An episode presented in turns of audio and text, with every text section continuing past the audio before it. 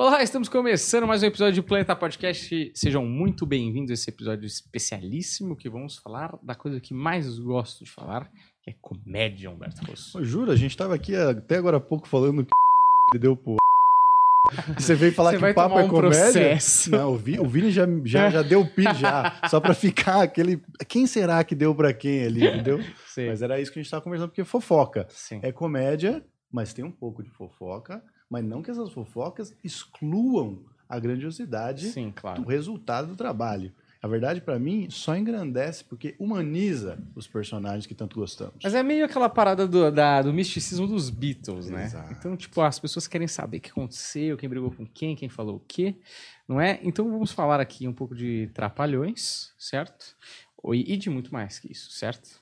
Exatamente. Vamos começar falando da sua carreira, Rafael, porque você tem uma carreira prévia a esse documentário, para a gente entender o que levou você a chegar no documentário também. Estávamos falando aqui, não que isso relacione com quem eu estava falando que deu para quem aqui, Hum. mas de um projeto seu relacionado ao São Paulo Futebol Clube, um quadrinho muito foda. Eu tava vendo, eu gostei muito. Eu falei, nossa, tinha que ter mais coisas dessa. Sei que vocês são São Paulinos, mas acho que tinha que ter de todos os clubes. Todos os clubes tinham que ter essa abordagem em cima do conteúdo. Desculpa, é, boa tarde, boa noite. Boa noite, porque a gente passa a noite. Boa noite, Rafael, tudo bem? Boa- bom dia, boa tarde, boa noite.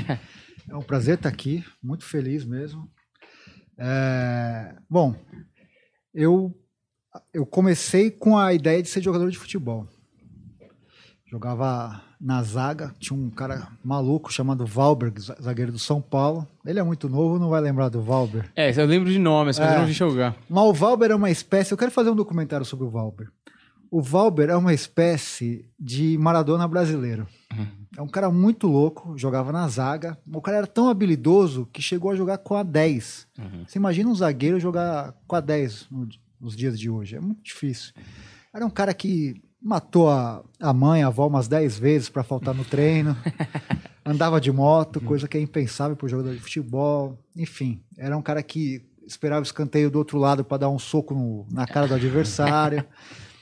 E é um cara extremamente talentoso, mas que jogou a carreira dele fora por conta desse comportamento do- dele, né? E eu, a molecada naquele período, gostava muito do Raí, Miller e tal. E eu olhava muito pro Valber. Falei, puta, esse cara é um cara incrível, tem um- uma história incrível. e Tal. E meu sonho é conhecer o Valber. Até hoje eu não conheci. Ah, você não conhece? Eu, eu fui várias vezes no CT do São Paulo, naquela época que ele jogava, e todas as vezes que eu fui, ele faltou. É. Então, era uma coisa assim que tá uma, tá uma coisa ainda. Uma história incompleta a minha com, com o Valber, mas acho que daria um belo de um documentário, porque ele chegou a ser considerado o melhor zagueiro do mundo, esse cara. Uhum. Tamanha habilidade. Ele saía jogando pela zaga, era um cara muito irresponsável, mas ao mesmo tempo muito técnico. Não deu certo a minha carreira de jogador. Tentei fazer educação física para trabalhar em futebol. Eu achei que era só jogar bola, que fazia tipo, essas coisas, mas tinha biologia, cara. Tinha essas coisas todas, mexer com defunto, essas coisas me assustou. Mesmo assim, eu completei, não gostei e fui para a rádio e TV, que eu achei que era a coisa mais fácil que tinha para fazer. Então foi muito acidental, assim, não foi uma coisa planejada. Ao mesmo tempo, quando eu fico refletindo sobre isso, eu acho que os trapalhões me influenciaram aí para para rádio e TV, porque eu sempre fui muito vidrado nos trapalhões. É, nos programas, nos filmes, nas histórias em quadrinhos. Eu, de certa forma, eu era um. Naquela época não se chamava de nerd, assim, mas eu acho que eu era uma meio diferente, porque tinha. O pessoal ia muito pra festa, eu gostava de ficar em casa lendo, lia, sempre li muito, e vendo filmes, vendo essas coisas tal. E no rádio e TV, que foi onde eu me formei, eu me encontrei. Era uma criança problemática na escola, repeti duas vezes de ano, todo ano ficava de recuperação, os professores chamando meus pais para para conversar e saber o que estava acontecendo comigo. E, e ali na faculdade eu me encontrei, assim, eu era um aluno que tirava de oito para cima, assim. Uhum. E ali comecei a, a desenrolar muitas, muita coisa, assim. Eu consegui trabalhar com o Zé do Caixão quando eu era estudante. Uhum. Fiz o- um curta chamado Caso do Bebê Diabo, que é uma história que ele criou por notícias populares, que foi uma febre em Ah, São A Paulo, gente falou disso aqui, né? Uhum, Sim. uma coisa incrível. E os caras falaram, meu, como que você consegue... É, eu fiz um documentário, por exemplo, sobre a tribo de Já, uma banda de reggae. O cara falou, meu, como que um estudante consegue Hum. acesso com esses caras tal. Então eu sempre tive muita, muita boa lábia, é, muita, muita articulação. Eu conseguia fazer umas coisas assim que o pessoal falava, caramba, isso aqui é incrível. Um professor ficou de olho em mim, gostava da, do meu trabalho, dessa minha desenvoltura tal, me chamou para trabalhar na Rádio Cultura FM, da Fundação Padre Anchieta. Foi um período muito, muito rico da minha vida. Eu era estagiário, eu fiquei acho que três meses de estagiário. E aí eu comecei, o, o chefe lá, que era o cara que eu era estagiário, falou, meu, você é muito bom, cara. Eu não vou mais fazer externo, não. Você vai no meu lugar e, e fica aí. Então eu gravava muita ópera, muito concerto na Sala São Paulo, Hum. Teatro Municipal, essas coisas todas. E aí quando eu tava pra, tava pra acabar o estágio, mudou. Na cultura tem uma coisa assim, muda o governo, Hum. sai uma renca tal. Foi aí que eu comecei a aprender o que que é, é, essa profissão de é, radialista, essas coisas de, de televisão tal. Falei, puta, fiquei sem eira nem beira, fiquei sem nada. Aí fiquei um tempo sem nada, fui para Casa dos Artistas do SBT. Também foi uma experiência muito boa. Peraí, você participou do. Não, programa? eu fiz o roteiro desse programa, cara. Do último, da última edição. ah tá. chama Protagonistas de Novela. Explica até um pouco como é que funciona o roteiro da Casa dos Artistas, É. que eu acho que deve ficar um ruído, assim. Casa dos Artistas é o seguinte, é, um, é como se fosse o Big Brother, né? Foi o Silvio Santos que começou com essa ideia mesmo, Uhum. com aquela edição lá do Alexandre Frota e tal. Foi uma febre, por isso até que a Globo, que tinha o formato, resolveu fazer, porque foi um sucesso no SBT. E nessa, nessa aí era o seguinte, a primeira edição da Casa dos Artistas foi, na, foi numa casa do lado do Silvio Santos. Depois ele construiu realmente um- uma casa, uma Isso, casa, estúdio né? que o corredor é o. é, quer dizer, a, a- a separação dos cômodos é um corredor onde tem câmeras, produtores, tal. Você tem que ficar sempre de preto, não fazer muito barulho e tal. E qual que era a minha função lá? Tinha um o switcher, você olha aquilo lá e você vai olhando o que- o movimento. Então, por exemplo, tava vocês dois na piscina conversando. Eu falei, putz, vamos lá para a piscina. Não, Vocês não estão falando nada de interessante. Eu falei, não, corta. Vamos ver o que, que, ele- que, que ela tá falando ali. Às vezes a pessoa tava sozinha, mas tava, sei lá, xingando vocês dois. Eu falei, putz, aqui tem a história. Então vamos ficar aqui. Então eu fazia o roteiro, editava e ia pro ar no mesmo dia. Mas você transcrevia ou você só falava Ficava ali? uma pessoa que transcrevia, né? Ah, E eu falava, putz, isso aqui dá um enredo. Daí você fala, pega daqui, Uhum. ela falando, pega os dois aqui conversando, tipo, Uhum. nesse exato momento que ela tá falando mal deles dois, eles estão conversando sobre isso, que da hora. e você monta uma história. Certo. E aquilo, cara, eu conseguia, é, o programa ia todo dia, né, ao ar, e, e acho que praticamente, porque como era 24 horas e o programa diário tinha acho que meia hora, não lembro, mas as minhas histórias iam todas no ar todos os dias, assim. Uhum. Então eu comecei a, falei, porra, destaque e tal, mas aí de novo, acaba o programa, Uhum. esquece. Eu falei, porra, que profissão do cacete é essa, né, cara? Como é difícil, você não consegue ter um planejamento. Você quer, por exemplo, financiar um fogão, você não consegue, porque você não sabe se daqui a um mês você tá É. desempregado e tal. Aí uma amiga minha falou, pô, você, gosta de ir pra teatro, ver música, shows, essas coisas todas? O Sesc tá fazendo um- uma seleção para trabalhar na programação cultural. Puta, eu não fazia ideia do que era aquilo. Hum. Eu falei, puta, mas seleção, cara, essas coisas de prova aí, eu Hum. nunca fui bom aluno, né? Então, se pedir, sei lá, a, a fórmula da, da água, eu não vou conseguir passar. Falei, não, tenta lá e faz. Eu liguei no Sesc e falei, o que, que vai cair? Química, física? Hum. Falou, não, a gente não pode falar, é uma prova. Me convidaram. Cheguei no dia lá no Sesc Consolação, cara, tinha umas 5 mil pessoas. Certo. Eu falei, cara, eu vou voltar. Era uma vaga? Não, tinha, acho que eu. Tinha umas.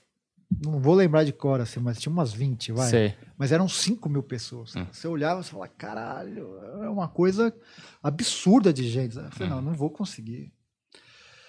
Aí era uma prova que tinha muita gente, eu fiquei numa quadra, pra você ter uma ideia do tamanho de, de pessoas que tinha lá. A gente ficou escrevendo lá. Quando eu fiz a prova, terminei, eu falei, cara, eu não errei uma. Porque era conhecimentos gerais. Hum. Então, como eu lia muito, eu sabia de tudo praticamente que estava ali. Eu falei, cara, passei.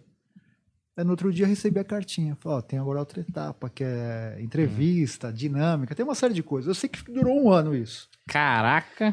Era muita coisa. E aí eu fui selecionado e fui pro Sesc Santo André. E, e lá me deram a, a área de cinema, E naquela época não tinha é, aqueles celulares com inter- é, internet e tal. Sei. Tinha uma área chamada. é, caraca. Arte mídia, alguma coisa assim. Internet livre. Internet livre. Que era, era programas. Era internet e tinha que montar programação voltada para internet e tal. Eram as duas piores áreas do SESC. Hum. Que todo mundo queria trabalhar com música e teatro, que é a vitrine. E me deram justo essas duas. Falaram, se vira. Hum. Vê o que você faz com isso.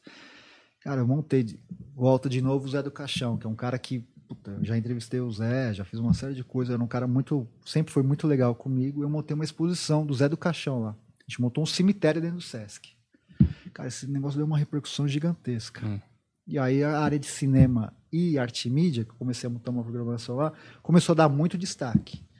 E o cara falou, pô, esse cara é bom, vamos levar pra música, vamos levar não sei o que e tal. Aí fiquei um tempão no Sesc montando exposições, fazendo uma série de coisas que deram muito destaque. O Sesc Santa Amaro me convidou.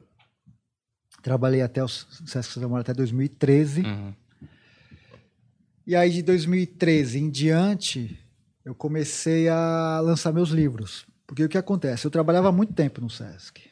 Eu tinha que bater cartão. Era da 1 às 10, daí quando tinha show, tinha que ir embora quando o artista fosse embora. Uhum. Então isso era uma, duas da manhã. Então eu trabalhava, mesmo que eu trabalhasse muito tempo, sobrava muito tempo livre. Eu comecei a escrever meus livros durante esse tempo, dentro do Sesc. Falei, cara, eu tô aqui. É. Então eu criei o meu blog, criei um blog de curta-metragem e comecei a escrever livro lá. Falei, puta, eu tem uma estrutura incrível. Aqui tem um computador, tem um Uhum. telefone, tem internet. Eu não vou ficar aqui vegetando, eu vou Uhum. começar a escrever. E aí sempre me incomodou a falta de bibliografia a respeito dos Trapalhões. Uhum. Falei, porra, meu, um grupo tão genial, tão foda como os Trapalhões, não tem um livro. Tinha um que era da, de uma professora do Rio Grande do Sul chamada que se chama Fatimei Lunardelli, que ela transformou a tese dela num livro. Hum. Então a leitura é bem difícil. E depois teve uma que chama Os Adoráveis Trapalhões, que foi o Paulo Franco, que hoje é diretor da Record, junto com outro cara, que lançou. Mas achei muito.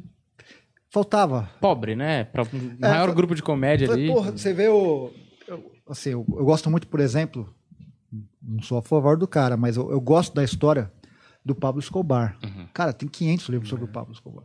O Frank Sinatra tem um monte de livros. Uhum. O mordomo dele escreveu. É, a mesma coisa o Pablo.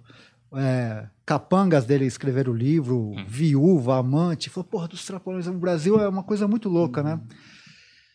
E a gente entende isso porque teve uma experiência super negativa com o Roberto Carlos, que foi o cara que era um fã, que é o Paulo César Araújo, escreveu um livro dele e o Roberto proibiu, e o livro teve que ser falei, Pô, é por isso, né? Os artistas do Brasil dificultam também essa memória. né? Muitos caras reclamam, falam, "Pô, o Brasil é falta de memória. Mas os, os artistas também não colaboram. Uhum. Porque tem muita gente que tem receio de escrever, fala, puta, se eu escrever, eu vou tomar um processo. Mas eu não pensei nisso. Eu falei, puta, eu vou escrever. Só que comecei a escrever pensando em transformar isso num mestrado. Que o meu sonho é ser professor universitário. Sim. Então eu falei, puta, eu vou escrever um livro para, quer dizer, eu vou começar a compilar o material para transformar isso numa tese e eu conseguir meu título de mestre e começar a dar aula. O que, que eu fiz? Eu assisti os filmes dos Trapalhões e pegava nos créditos, congelava a tela e pegava lá, ó, ah, porque aparece, né? O Uhum. figurinista. Falei, puta, vou anotar esse nome. É, contra a regra, anotava tal. E naquele período, eu acho que não tinha Instagram ainda. Tava só no Facebook. Então eu ia atrás dos caras no Facebook. Então eu ia lá, tipo, Um por um. um por um. Digitava lá, falei, puta, esse nome desse diretor. Às vezes tinha um nome muito comum, mas você olhava a ficha assim e falava, puta, esse cara tem alguma coisa a ver. ele Trabalha com fotografia e tal, vou Uhum. ver. E escrevia, falava, não, eu trabalhei nesse filme e tal. Então eu entrevistava, me ajuda a entender como que eram os Trapalhões, esse cinema e tal, não sei o quê. O, o enfoque era no cinema. E aí entrevistava o cara, um puta papo, a gente fazia, às vezes por telefone, às vezes por, por e-mail e tal. E aí eu falava com ele, você conhece mais alguém? Você mantém contato com alguém que trabalha contigo nesse filme? Ah, puta, conheço. Sempre tem alguém que ele conhece. Então eu criei uma rede muito grande. Enfim. é, eu consegui fazer 131 entrevistas. Caraca. Só que faltava uma, Hum. que era o com o Renato Aragão. Enfim, Até ali você já tinha feito até com o Dedé, ou não, hein? já tinha feito com o Dedé. Só faltava o homem mesmo. Faltava o cara. Enfim, aí eu saí do Sesc, lancei um livro que é do roteirista do Zé do Caixão, Uhum. chamado Rubens Francisco Luquete, que é um cara incrível, é um cara que ele tem ou vai fazer 90 anos, ele escreveu 1.500 livros, ele é roteirista do Zé, Ivan Cardoso, é um puta cara. Eu falei, puta, eu quero entender esse cara, tá, não sei o quê. Esse livro fez muito sucesso, a Folha de São Paulo, que é super crítica, tinha um, um guia de livros e filmes e tal. E aí um dia falou, ó, seu livro saiu na, na resenha crítica. Eu falei, puta que pariu, a Folha vai me detonar, cara. Hum. Deu cotação máxima. Eu falei, puta, fiz até um quadro com essa merda. aí. Eu falei, Vou caralho, pendurar. pendurei. Eu falei, porra, que legal, não sei o quê. No dia do lançamento desse livro, veio um cara de uma editora e falou, pô, você não quer lançar seus livros na minha editora? Eu falei, quero. Eu não tinha, né? Eu tava indo atrás tal. E aí, enfim, a gente criou um selo chamado Casa do Cinema Brasileiro. E um dia ele chegou e falou, puta, eu preciso de um livro que faça sucesso pra vender pra cacete e tal, não sei o quê. Eu falei, ó, eu tenho um negócio que eu quero transformar numa tese de mestrado, mas a gente lança em livro. Falei, puta, o que, que é? Falei, os Trapalhões. Falei, caralho, bom, vai, vai dar uma agitada, não sei o que e tal. Falei, ó, falta só uma coisa, cara, pra lançar esse livro, eu preciso entrevistar o Renato Aragão. Isso era, sei lá, janeiro. Acho que um ou dois dias depois, veio uma sobrinha do Renato Aragão, porque o Renato contratava muito parente para trabalhar com ele. Você vê nos créditos dos filmes, tem um monte de Aragão assim, né? E aí, a produtora dele e tal, e uma sobrinha dele é, mandou uma mensagem, falou, pô, você conseguiu entrevistar o tio Renato? Eu falei, puta, só falta ele. Por que que, que eu fazia? Eu ia no caminho oficial, que é via assessoria e tal. Uma assessoria, cara, tesoura. Ah, nem chega no Nem cara. chega. Eu, eu falei, puta, eu não consigo. Eu tô quatro, sei lá, não sei se foi quatro ou oito anos que eu fiquei fazendo esse, esse negócio aí, agora eu não lembro. Ela falou, não, ó, vai ser, olha que foi coisa assim de cinema, cara. Ela falou, ó, hoje vai ter um churrasco lá na casa dele. Hum. Eu vou falar com ele de você. Que ela viu que era uma pesquisa séria tal, enfim. Falou, porra, eu te agradeço tal. E aí no domingo à noite, acho que depois desse churrasco, ela manda uma mensagem, falou, porra, ele pediu pra você ligar pra ele amanhã. Falei, caralho, eu ligo. Liguei. E ela deu, tipo, liga na segunda nesse horário. Uhum. Eu sei que essas coisas são bem metódicas. Esses É. caras, quando falam, liga na segunda, tem- você tem que ligar. Então eu liguei. Uhum. Puta, é ele que atende, cara. Com aquela voz dele lá É. e tal. Falei, Renato, cara, eu tô há muitos anos aí tentando te entrevistar, não sei o que. Ele falou, meu, eu não acredito. Vem aqui agora na minha casa. Eu falei, não, eu tô em São Paulo, né, cara? Eu tenho que falar com a editora pra arrumar uma passagem, não sei o que. Ele falou, então vem quinta-feira. Daí eu liguei pra editora, conseguiu a passagem, a gente foi lá na casa dele. Foi, a- foi uma das maiores emoções assim da minha vida, Uhum. né, cara? Você chegar na casa do Renato Aragão. O cara não me recebeu no escritório dele, Uhum. ele me recebeu na casa dele, assim. Que é, ó, naquela época, ele mudou, acho que, de casa. Ele morava num condomínio cheio de mansões tal. Sei.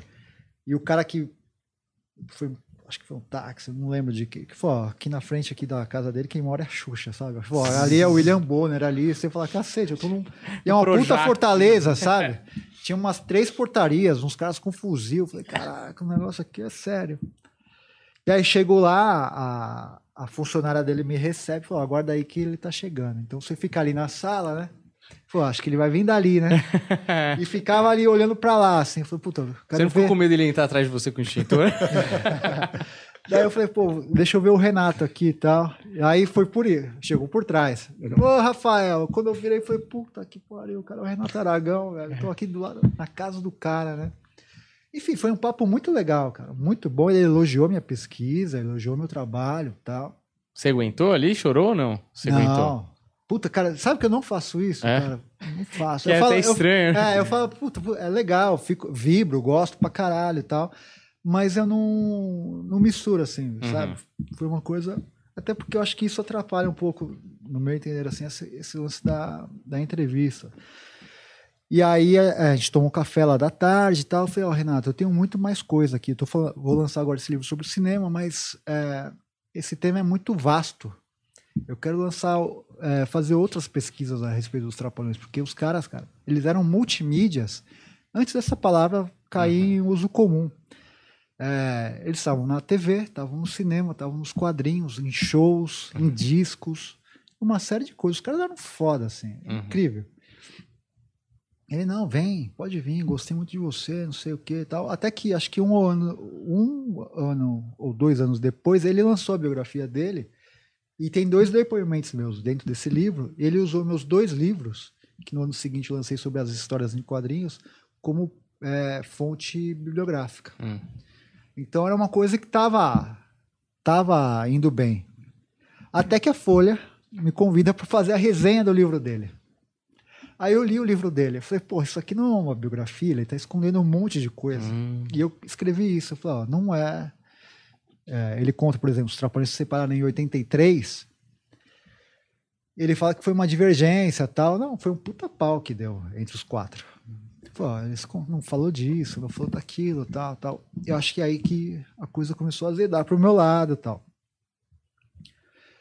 Até que em 2018, acho que foi 2018, uma produtora de cinema, que inclusive produziu um, um dos filmes dos Trapalhões, Uma Escola Atrapalhada, que foi o último, que tem os quatro. Falou, Rafael, sua pesquisa é muito boa, muito legal, mas assim, no Brasil ninguém lê. Transforma isso num documentário, cara, que você vai ver que a coisa vai virar. Por isso que você vê, foi tudo coisa dos Trapalhões, não foi nada planejado. Uhum. Era uma tese que virou um livro, só que esse livro deu uma puta repercussão. Nós lançamos em São Paulo, no Rio. Eu fui com o Dedé, no Danilo Gentili, ah, lançar ah, o livro e tal. Eu assisti essa entrevista. Ronivon. Falei, caralho, esse livro.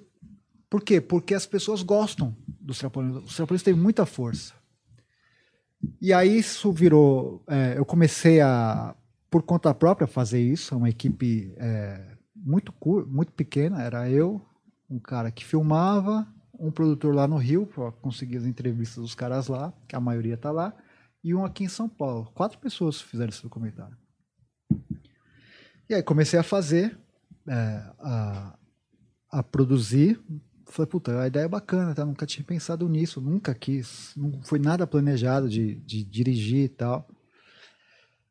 E aí, no meio do caminho, cara, quando a gente começou a, a, a gravar, eu comecei a mandar mensagem de novo pro Renato. Falei, ó, eu tô fazendo agora um documentário, se você puder me receber e tal. E era ignorado assim sumariamente. Hum. O Dedé escreveu uma carta de apoio, falou, não, puto, o Rafael é o cara que, que tem que fazer, porque conhece, é fã, conhece o trabalho dele, é sério tal, não sei o quê escreveu uma puta carta de apoio, de apresentação, assim, que era legal, porque a gente mandava, tipo, entrevistei a Angélica, falou, ó, tá aqui o Dedé, apoia tal. Então abria portas, né? E aí, nesse. Quando eles viram que a coisa começou a ficar séria, porque acho que eles estavam imaginando que era uma coisa muito amadora.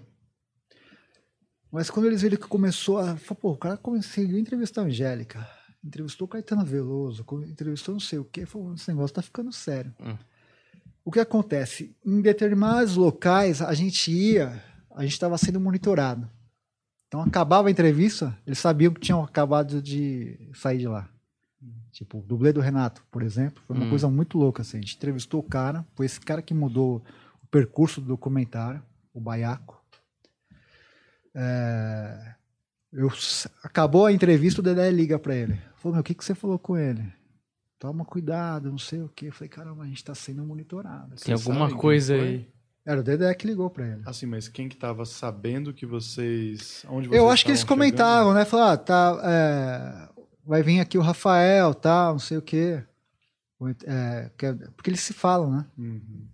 Não todos. Alguns não têm contato, mas alguns outros se falam. Eu falei, caramba, a gente tá sendo monitorada por uns caras assim, principalmente os caras que eram muito, muito mesmo próximos aos trapalhões. Uhum. É, comentava, falava, ah, puto, recebi o Rafael, por exemplo, sabe? Que é de onde podia sair uma história um pouco cabulosa, é, talvez. Por isso que eu falo que o Baiaco mudou, né? Porque até então, a gente, o que, que eu estava fazendo?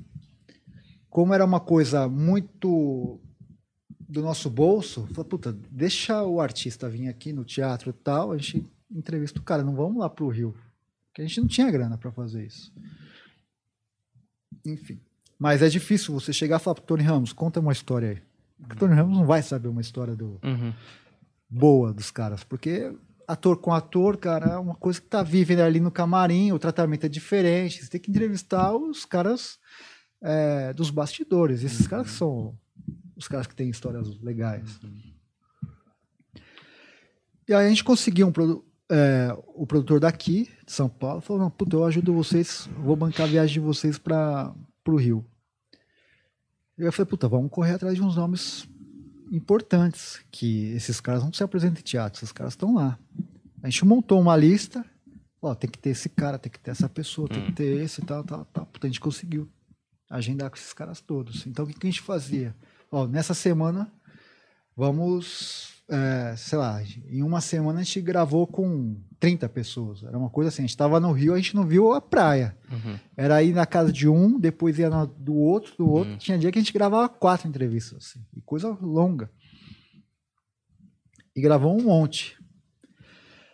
Foi nesse período que começou a imprensa já a falar, puta, e o documentário, não sei o que. Eu falei, puta, eu não quero falar desse documentário agora, porque se eu falar, vai começar a gerar uma série de coisas e vai atrapalhar, Uhum. porque artista é muito melindrado, né? Uhum. Então eu falei, putz, esse documentário já tá falando disso aqui e tal, não quero entrar nessa dividida. Eu falei, não, espera um pouco aí, que ainda tem outros nomes que a gente quer entrevistar, um deles era o Pelé.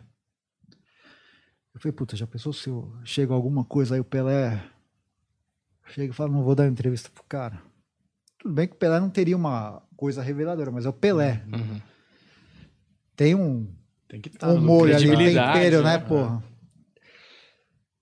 E aí teve um dia que uma que uma acho que uma jornalista ligou, mas era uma conversa, cara. Tipo, não tava acho que gravando, sabe? A gente tava falou por o documentário, falou, ó, tá faltando isso. Aí o Renato deu uma entrevista, falei, não, ele não quer dar uma entrevista. Porque nesse meio do caminho a esposa dele mandou um e-mail, falou, você não pode fazer o documentário. Eu falei, como assim eu não posso fazer um documentário? A esposa do Renato É. pra você. mandou um e-mail, falou, ah, você não pode. Eu falei, como assim? Você, não, você pode me proibir de falar com o Renato, mas eu fazer um documentário sobre os trapalhões, você não tem esse poder. E aí eu comentei isso, né? Aí saiu a primeira notícia, cara. Quando saiu a primeira notícia, veio uma avalanche. A gente ficou uns dois, três meses, Hum. cara, direto. Era capa da Folha, era pânico, era o UOL direto, era um negócio, puta, Renato, não sei o que, ah, quero processar. E aí eu falo que o Renato virou o nosso garoto propaganda Hum. involuntário, porque ele entrou nessa dividida e, e ajudou a promover o filme Uhum. a promover o filme. E mesmo depois disso, a gente já tinha gravado. Essa polêmica toda atrapalhou a gente com o Roberto Guilherme e com a Xuxa. Tava tudo certo. Ele, tipo, ajudou a cortar. E felizmente não atrapalhou com o Pelé. Pelé recebeu a gente mesmo depois dessas porradas todas aí. E foi o que fechou com chave de ouro. Vocês conseguiram entrevistar o Carlos Alberto? É o meu sonho, cara. Eu não consegui, vocês conseguiram esse feito. Tava tudo certo com o Carlos também. Aí o filho dele teve os infartos, lá, aqueles oito infartos, sei lá o quê. E depois ele mudou de ideia, não quis mais dar entrevista. Ele ia dar, mas vocês conseguiram aqui uma coisa que eu queria muito, que era entender por que, que ele saiu da Globo, por que, que ele quis sair dos Trapalhões, né? Uhum. E era uma questão do comportamento do Renato que mudou, que é uma coisa que, que todo mundo comenta tal.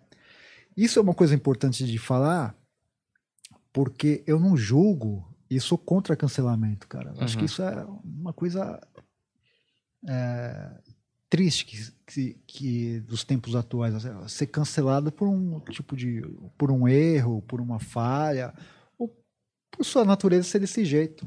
Acho que a gente tem que entender a complexidade humana. Nem todo mundo é bonzinho 100%, nem todo mundo é correto 100%. Nós somos falhos, nós somos erráticos. A gente é, comete uma série de, de, de coisas erradas ao longo da vida, às vezes sem querer, às vezes por querer, mas, mas faz parte do processo. Agora, você cancelar, anular o que a pessoa fez ao longo da vida, isso está errado, né? O, o, Renato não é uma pessoa fácil, mas assim, o legado que ele deixa, cara, é um legado brilhante. Uhum. Se não fosse ele, os Trapalhões não, não iam existir. Uhum. Ele era a cabeça daquilo, né? Então, a gente estava falando do negócio que você falou, né, de humanizar. Uhum. A ideia é justamente essa, é humanizar. Falar, puta, o Renato é um artista brilhante, mas que, é, assim como todos nós, cometeu erros, cometeu falhas e, e faz parte do jogo. E, e, as pessoas têm que entender isso, não tem que cancelar, tem que. Puta, é, e, e, normalmente quem aponta o dedo, quem cancela, você olha pra vida desse cara, é um puta filha da puta, o cara, né, meu? O cara é um. Você fala, porra, esse cara que tá. Você fala, meu, e você? É. Às vezes eu recebo um, uns caras que tem uns fãs muito xiitas, né, cara, muito radicais. Fala, não, você quer destruir a minha infância, não sei o quê, você é, você é um aproveitador, não sei. O cara, o cara começa a xingar, não sei o quê. Eu falo, meu, me conta de você. É. O que, que você faz? Abre, abre o seu Instagram, deixa eu ver aqui suas fotos, cara. Como que é a sua vida? Qual que é o seu modus operandi? É. Como... Deixa eu ver, cara. Uhum. Você está apontando o dedo para mim aqui, eu quero. É. Os caras não abrem, sabe? Falo, Mostra aqui, cara. Vamos, vamos debater. Uhum. Vamos conversar. Se essas informações destroem a sua infância, sua infância o cara não tá preparado. Bosta, né, o cara ainda tá preso na infância, né? É, não superou, né? Pelo amor o cara tá preso na infância. É, eu sou muito fã do Raul Seixas, né? E quando saiu aquela notícia lá, errada, infundada, que ele foi um caguete da ditadura, uhum. um monte de cara começou a cancelar o Raul. Uhum. Mesmo que ele fosse, cara, no, pra mim, o que vale é a música do cara, assim, é, entendeu? A obra, né? a obra, tal. Puta, se ele... A mesma coisa o Simonal. Os caras não cancelaram o Simonal, cara, na época que era foda. Eu acho isso muito triste, assim. É... Cara, cada um sabe a dor e a delícia de ser o que é, né? Uhum. Então, é muito difícil você chegar, como a, a questão do Zacarias, quando eu abri falando da bissexualidade do Zacarias, né? É, não, você tá... É arranhando a imagem do cara. Falei, qual que é o problema do cara ser bissexual, é. cara? O preconceito tá na sua cabeça, é, que acha que é uma coisa pô, ruim. Pô, qual, qual, que é o problema do, é. do, do, Mauro, né, que é o nome dele, uhum. ser bissexual? Isso diminui o fato do cara ser um puta artista genial? É. O Mussum é, ter problema com bebida?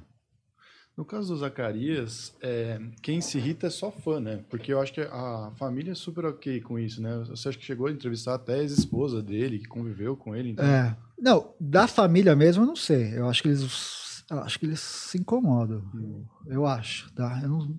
Tinha uma vez um cara falou assim, duvido que você pise em Sete Lagoas, né? Que é a terra dele. Hum.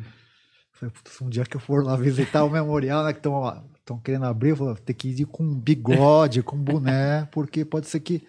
Mas assim, tem, tem gente, mas assim, fãs. Mas depende, cara. Tem uns fãs que não cresceram, né? Então, uhum. esses caras, putz, são problemas. Você fala, puta, como que eu vou conversar, dialogar com um cara desse? Não uhum. dá. Mas é, gente que, tipo, conseguiu evoluir, né? Você falou, puto, o cara uhum. amadureceu, uhum. começou a trabalhar, teve filhos, é. né? Virou adulto, né? Consegue atravessar a rua sozinha. Você é. fala, puto, esse cara não vai se chocar com uma notícia dessa. É... Então tem gente que, que, que reclama, mas tem gente que fala, não, puta, é importante falar isso. Uhum. Porque se você for ver, é uma época que o galã Hoje você vê um monte de galã da Globo fala uhum. abertamente, pô, puta, eu sou homossexual uhum. ou sou bissexual. Hoje as coisas são muito mais aceitas. Naquele período, o Brasil ainda é um país machista, né? Mas naquele período era muito difícil, né? As pessoas perdiam papéis por conta uhum. disso. É, eu acredito que e, e, conversando com, com esses caras todos, não foi falado por conta disso. Ele, ele trabalhava com público infantil, né? Sim. Então eles imaginavam, falaram, putz, se falar isso, vai chocar, vai não sei o quê, vai... É, a morte dele, inclusive, não foi falada, mas assim, ele morreu de AIDS. Uhum. Morreu de AIDS. É um, é um é... E as pessoas, isso que também me, me irrita um pouco, por exemplo, eu acho que, por exemplo, o Dedé podia chegar numa entrevista hoje e falar, não, realmente, naquele período o Brasil era desse jeito, a gente não podia falar, mas realmente o Zacarias era. Ele não fala. Não fala. né? É, então até que eu vi um fritada do Dedé, Hum. que as pessoas brincaram, um dos humoristas brincou do fato do Zacarias, ele riu, Uhum. tipo, achou graça. Mas todo mundo sabia, o Zacarias tinha, tinha um, levava inclusive o namorado no set de filmagem. Hum. Então as pessoas sabiam disso. Por que não falar? Eu acho até que ele deve ter sofrido preconceito, ele deve ter. Sofreu demais, Né? cara. Sabe, de você não externar isso. de não poder falar. Porque eu, eu imagino que isso se ele fosse vivo, ele falaria Uhum. hoje. Fala, puta, sou. Qual que é o problema? Importante para outras pessoas terem ele como uma figura de representatividade, né? Porque ele foi um dos Exato. maiores da nossa história. né? Quantos, às vezes, assim, a gente não consegue mensurar isso, mas assim, à medida que um ator fala, quantas, quantas pessoas esse cara não encoraja no É, Brasil, exato. cara? Uhum. Entendeu? E naturaliza, né? Normaliza. É, né? fala, Daí- pô, ó, ok, Uhum. né? Sim. Porque quantos pais expulsaram o filho ou a filha de casa por conta disso, Uhum. né? Quer dizer, não é uma doença, cara. É o- a pessoa é aquilo e pronto, vamos aceitar. Então, nesse aspecto, eu acho que é, o Dedé e o Renato falham. Falam, Não, vamos, vamos falar. é, realmente, ele era. Ele levava. assim, o- tinha cara que participava como figurante no, no filme. Saltimbancos Trapalhões, um do- dos capangas do filme, é o namorado do Zacarias. Um dos. E qual que é o problema? Então os caras sabem disso. Só que foi, não, você não tem não sei o que, é, provas. Meu, a gente entrevistou o empresário dos Trapalhões, o Uhum. cara que tava lá com, com, com eles o tempo todo, com o baiaco que convivia com ele ali no, no camarim, nas viagens e Uhum. tal. A própria Selma Lopes, que é a Marge Simpson, né? Ela faz a voz da Marge Simpson. Uhum. É, foi casada com o Zacarias. Então a gente perguntou, falou, puta, você vai falar com ela sobre isso? Eu falei, vou. Vamos ver. o que E ela vai respondeu? falar. Ela respondeu de um jeito elegante, mas respondeu. Ó, até quando ela- ele era casado comigo, ok. Depois o que ele fez da vida dele, tá respondido. Uhum. Entendeu? Ela fala que ele morreu de câncer. Mas morreu de AIDS. Uhum. Tanto é que no o, o médico, o cara que deu o, o laudo lá da certidão de óbito, Roberto Luzes, esse cara. Esse cara não dá uma entrevista para falar do Zacarias. Mas aí acho que também tem uma questão de ética médica, Também. né? Mas assim, na certidão de óbitos, tem uma rasura ali, Hum, causa mortes. E você não coloca AIDS. A AIDS provoca uma série de coisas que provoca a sua morte. E tudo que a AIDS provoca tá ali. Só que tem uma parte que está rasurada. uhum. É. Como que, por que, que vai rasurar? Mas enfim, são coisas que é, a gente se debruçou. é, isso é um trabalho jornalístico que culminou nisso. Era, a ideia era contar a história dos Trapalhões, que é uma história rica, mas tem tudo isso. Tem, tem a- as coisas legais, as coisas engraçadas e tem as polêmicas, porque o- é um grupo que tem em volta dele uma série de, de folclores, de lendas, de uma série de coisas. Ah, eles estavam bem? A gente respondeu. O Renato gosta de ser chamado de Didi? A gente responde isso. Ah, ele ganhou mais que os outros três? A gente respondeu. Então, tudo que é, se fala a respeito dos trapalhões, a gente foi atrás. E a gente obteve essas respostas. Você fala, puta, mas é, como você conseguiu? Por quê? Porque eu fomos o, o primeiro. Uhum. Talvez se alguém chegasse antes, falasse, fizesse a mesma coisa.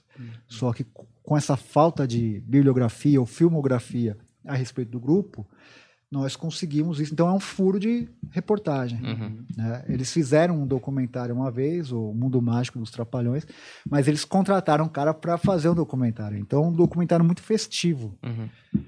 E o Silvio Tender, que é um puta documentarista, é o documentário mais visto até hoje da história do cinema. Sério? Os Trapalhões. O Mundo Mágico. Mas você vê esse documentário, ele é mais tempo sobre o Renato do que sobre os outros três. Uhum. E o cara teve acesso a eles. Então eles estavam lá no Teatro Fênix, que é onde era gravado, não tinha o Projac ainda.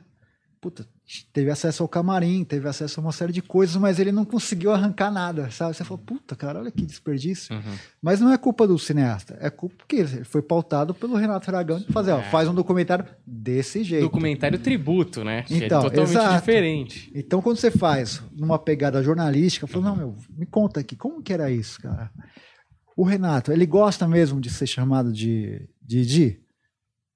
Porque uma coisa é ele falar isso com o artista, porque o tratamento é diferente.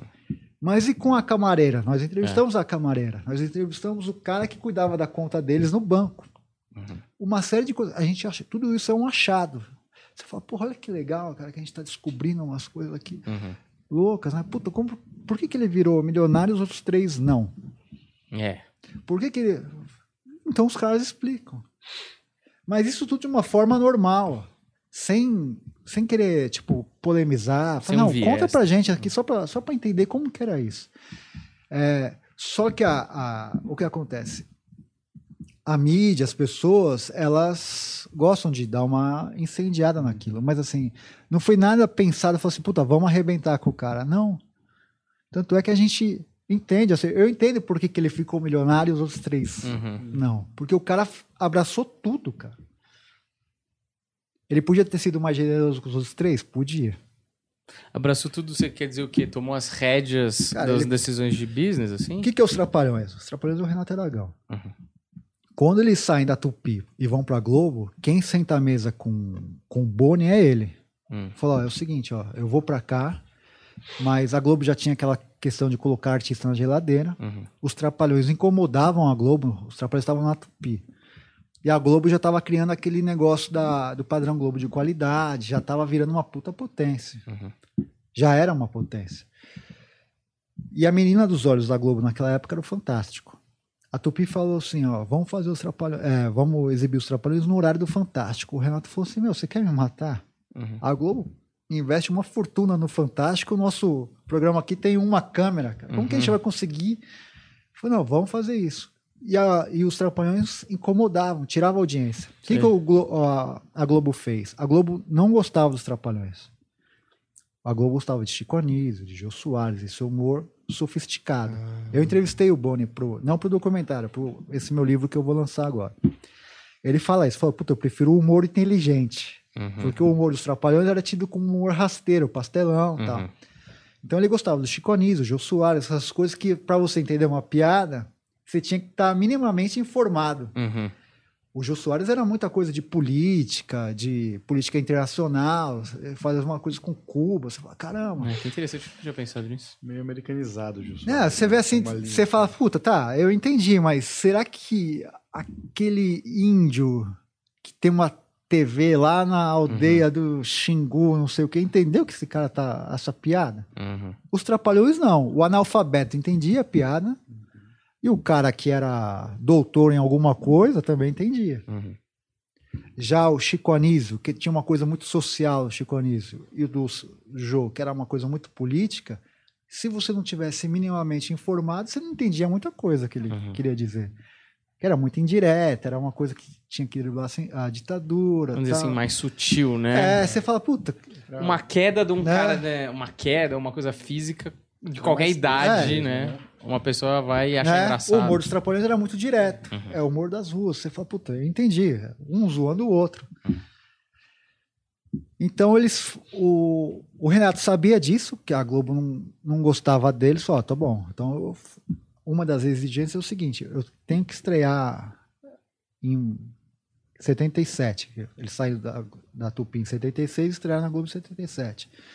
Quero, é, quero que vinham os três, tá? Não sei o que. Ele montou a equipe. O Boni aceitou todas as exigências.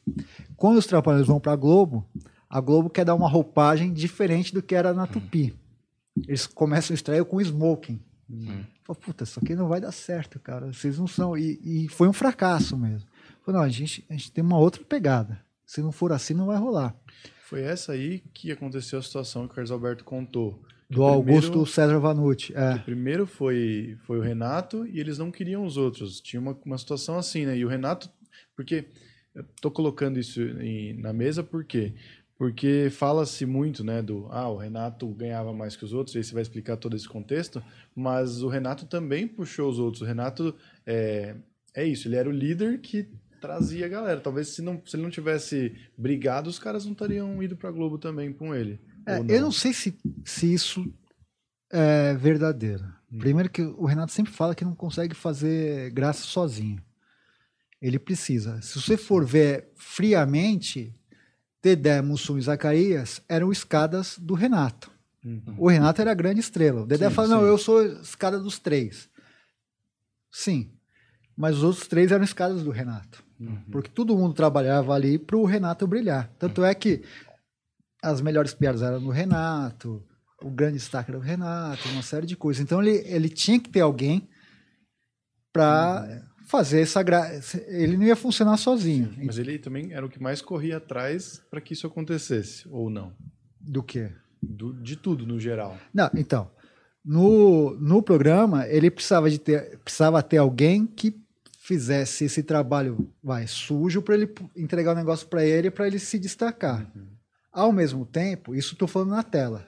Fora da tela, ele era o cara que realmente tomava as rédeas da, da coisa. Então, o que eu disse, ele entrevistou, ele entrevistou, não, ele negociou com o Boni, contrato, uma série de coisas. Tal. Então, ele ganhava mais do que os outros três, porque já, já entendia que era ele a estrela, os outros três eram coadjuvantes. Só que para quem assiste, para quem assistia, você fala, não, os trapalhões são os quatro. Eu entendia sempre dessa forma. É, também. Eu nunca cheguei e falei, putz, isso aqui é melhor que esse, sabe? Era uma coisa uniforme. Uhum. Remete, vamos supor, pra uma banda, Beatles. Fala, cara, é o conjunto. Se sai um, fica uma coisa meio esquisita. Mesmo, Vamos supor, os Rolling Stones. Sai o Mick Jagger, fica o... Fala, caramba, tá faltando alguma coisa, né? Uhum. Era uma coisa... Unidade, né? É, como o Cacete Planeta, por exemplo. Sim. Você fala, puta, é, é aquilo, né? Você pode ter uma preferência ou outra, mas assim, é o conjunto ali que, que tem a graça. Tanto é que o nome é Os Trapalhões. Mas eu entendia, falei, puta, o cara, é o cara que senta à mesa, negocia, vai conversar com o presidente da Perdigão, vai entrevistar, vai conversar com o cara da Danone, Uhum. que tudo isso é um trabalho Sim. negociar tudo isso, essas coisas não são fáceis. A mesma coisa com os filmes, o cara é, investiu o dinheiro dele na produção, ia atrás de locação, argumento. Os outros três chegavam lá praticamente, era o texto lá, falar, ó, entra Já tava no cena. filé, né? Mas ele ralava, então ele tinha que ganhar mais. É, a diferença era grande? Era. A questão não é essa. Que vamos chegar. A gente pode falar agora, que é o seguinte. A questão toda é na, no percentual dos filmes que, que pegou por conta da separação. Ele ganhava muito mais, mas muito mais. As pessoas achavam que era 50% deles, outros 50% dos outros três. A gente descobriu que não. Era uma coisa assim chocante. Hum, Tipo, sabe? sim. Você fala, caralho, como que pode? Tanto é que a, a ruptura deles foi por conta disso. Uma das razões. Porque em, acho que foi em julho ou agosto de 83, a revista Veja faz uma capa, a Veja era muito forte naquele período, o Renato Aragão na capa. Acho que coloca assim, o maior palhaço do Brasil. Tem umas oito páginas essa matéria. Cara, em uma linha fala, ó, ele trabalha com Dedé. Tem uns caras lá. Tem uns... Mas mostra, por exemplo, a grande Acomaria, onde a seleção treina, era do Renato Aragão. Ah, o terreno ali. Ele vendeu pra CBF, pra você Ah, ter uma ideia. sabia disso. O cara é um cara empreendedor, né? Porra, ele, Uma sa- ele né? sabia fazer dinheiro e sabe triplicar o dinheiro dele. O cara é um gênio. Onde é a Record hoje, lá no Rio, era a RA Produções. Ele vendeu pra Record. Então, o cara que, puta, pensou, puta, vou criar um estúdio. Era um cara visionário, isso não tenha dúvidas. Só que aí os caras que cercavam o Dedé, Mussum e Zacarias pegaram essa revista e falaram, meu, ó a diferença aqui, ó. Grande Acomari, é, cara com, sei lá, Mercedes, não sei o que, olha a diferença dele pra vocês. E olha vocês aqui, ó, nessa linha aqui, ó, olha quantas páginas tem. Ser pra eles não é nada. Ela fala, puta, vamos separar. Vamos mostrar pra ele que sem a gente Ele não é nada. Ao mesmo tempo, e aí, enfim. E aí o que eles fizeram? Eles armaram uma coletiva na Globo, no Teatro Fênix, sem o Renato saber. Falou, ó, vai lá. Senta os quatro, como a gente tá aqui, só que um do lado do outro, assim. O Renato também. Falou, a gente vai se separar. O Renato olha assim. Tem filmado isso. Tem, foi, gra- foi gravado. Caralho. Como, como, como? E aí começa a puta briga. Ele tava pra fazer, tava já pronto pra fazer a Arca de Noé, que eram os outros, era, é, que virou Trapalhão na Arca de Noé. E eles falaram, não, vamos fazer um filme aqui pra competir com ele, que é o Atrapalhando a SWAT. E começa uma puta guerra entre as duas produções. O que, que eles queriam fazer? Vamos mostrar pra ele que a gente sabe fazer. E ele falou: não, eu vou provar que eu não preciso dos outros três. Uhum. E começa uma guerra fria. Tipo, ele seduzia, ou assediava um- uma pessoa da equipe dele para trazer para cá. E vice-versa. Correndo para estrear essas coisas todas. Quem ia fazer mais sucesso, quem não ia tal. Ah, No fim, os dois filmes. ah, o público se divide, né? os dois filmes não fazem uma boa bilheteria. E aí, em março do ano de 84, eles voltam, porque é, tinham que voltar, que a coisa tava ruim para todo mundo. Uhum. Cara, mas eles, nessa hora que os caras falam que iam separar na coletiva, eles não brigam ali. O Renato fica meio quieto e. Ele não fica, é, ele não fica quieto. O que acontece é o seguinte, por isso que nessa resenha da, que eu fiz para Folha, Hum. eu falei, puta, ele não contou nada. Naquela época não tinha internet, não tinha. Então a guerra havia imprensa, revista e jornal. Hum. Então era um falando mal do outro via imprensa. Eu tenho tudo isso nesse meu livro aí que eu que eu vou lançar nesse ano, que eu chamo de biografia em primeira pessoa.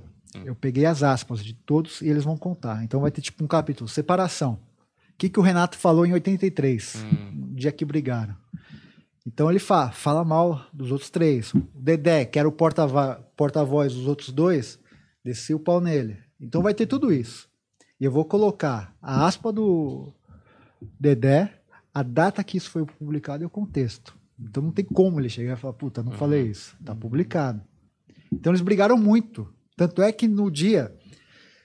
No dia não, mas o roteirista da Arca de Noé é, falou, puta, separou.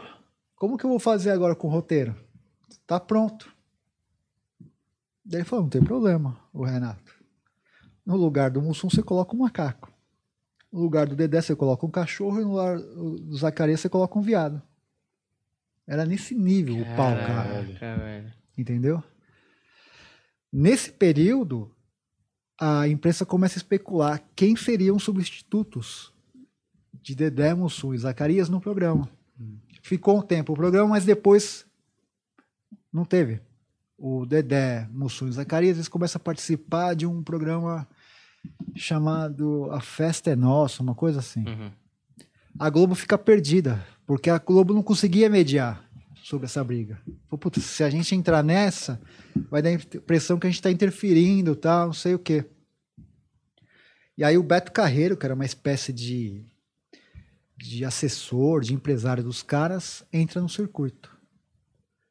E marca uma, um encontro, ligava, ligou para casa de cada um, falou, puta, vamos almoçar e você? Hum. fazia a mesma coisa com ele. E um sabia do outro. Uhum. E aí, num restaurante, os quatro se veem assim e re- se reconciliam. Hum. Uma das questões da reconciliação é a porcentagem dos filmes, que ele consegue dobrar. Eles conseguem dobrar. Ah, participação são os outros três. É, do lucro dos filmes. Uhum. Só que o dobro de nada. Ah, era tipo é pouco, absurdo, né? então. não, cara, assim. a gente vai falar isso no filme. Eu não, eu não posso falar aqui, mas assim, é uma coisa, cara, assim, é chocante. Tipo, você imaginava, puta, Renato 50%. Os outros três com os Seria outros 16 50. ponto. Fala, puta, legal. Ou, a- ou até com 70%, e cada um com 10. Uhum. Ah, não, justo. Uhum. Caralho, já. A gente já sabe que é menos de 10%. É menos de muito 10%. Mas a entendeu? questão é, É, dobrou, mas assim, foda. os caras aceitaram também, É. né? Aceitaram por Sim. quê? O que, que eles viram? Quando eles viram que o, eles tiveram a oportunidade de fazer o que o Renato fez. No Atrapalhando a SWAT, eles fizeram o que o Renato sempre fez nos outros filmes. Uhum. Produziram, negociaram. Viram que era foda. Só que É. os caras quebraram nesse filme. Eles ficaram devendo. Ah, entendi. Então, muitos anos eles trabalharam na Globo para pagar a dívida que eles fizeram no filme. Os caras alugaram um helicóptero. Eles fizeram uma puta produção para mostrar, esfregar na cara do Renato, falar aqui, ó, a gente não precisa de você. Uhum. Só que os caras quebraram. E aí falou, puta, esse trabalho do cara é foda. Então vamos fazer o seguinte, cara, vamos fazer o arrozinho com feijão aqui, deixa ele desse jeito e a gente é, vamos assumir que a gente não tem essa competência que o cara tem. Uma das outras exigências foi o Dedé dirigir alguns filmes dos Trapalhões, que acaba acontecendo. Uhum. né? Ele fez depois a Mágico de Heróis, acho que talvez no mesmo ano ou no ano seguinte, acho que o Mágico de Heróis é 84, uma coisa assim. A Filha dos Trapalhões, ele dirige, uma série de outras coisas aí ele faz. É, eu falei isso para aliviar um pouco pro, pro Renato, porque realmente é, o que a gente ouve de história, até de bastidores, fica muito. E assim, de bastidores eu digo da nossa geração, que é ouve de orelhada, né? A nossa geração não sabe realmente o que aconteceu, mas pega de orelhada, porque acaba trabalhando com pessoas da outra geração, e fica muito isso como se o Renato fosse um grande vilão.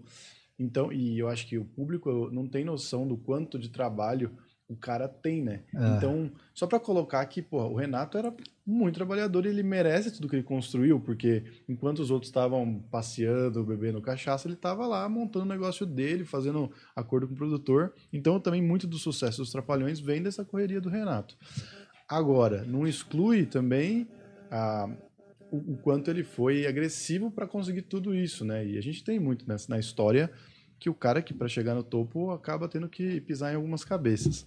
E aí eu coloco assim, a questão é, você acha que ele está sabotando, né, entre aspas, o documentário porque ele ficou irritado, se sentiu ofendido com a crítica, ou é porque realmente para ele as aparências do que ele construiu importa e ele não quer que coisas que ele fez de errado, entre aspas, apareçam na história, é isso?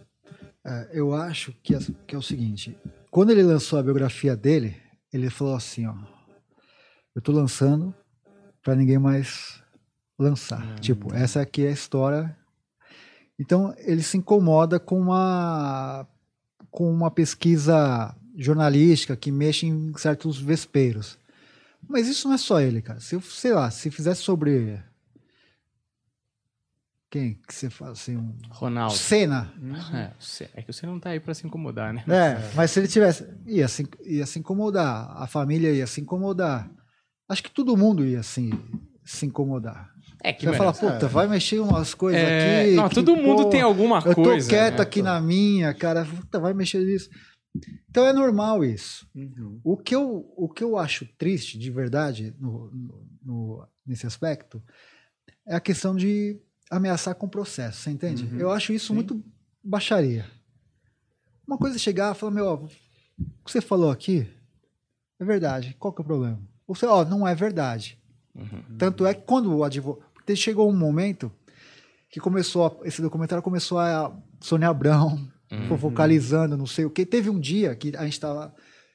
Que eu não assisto isso. Então eu ligava, ó, você tá no focalizando. Então eu ligava a TV e falava, puta, tô O lá. que, que aconteceu com a minha carreira? A Sônia Abrão, A gente foi assim também, não fala não, que foi assim também. a Sônia Abrão, a, sei lá, o Leão Lobo falando de você e tal. Então você liga a TV e fica vendo lá.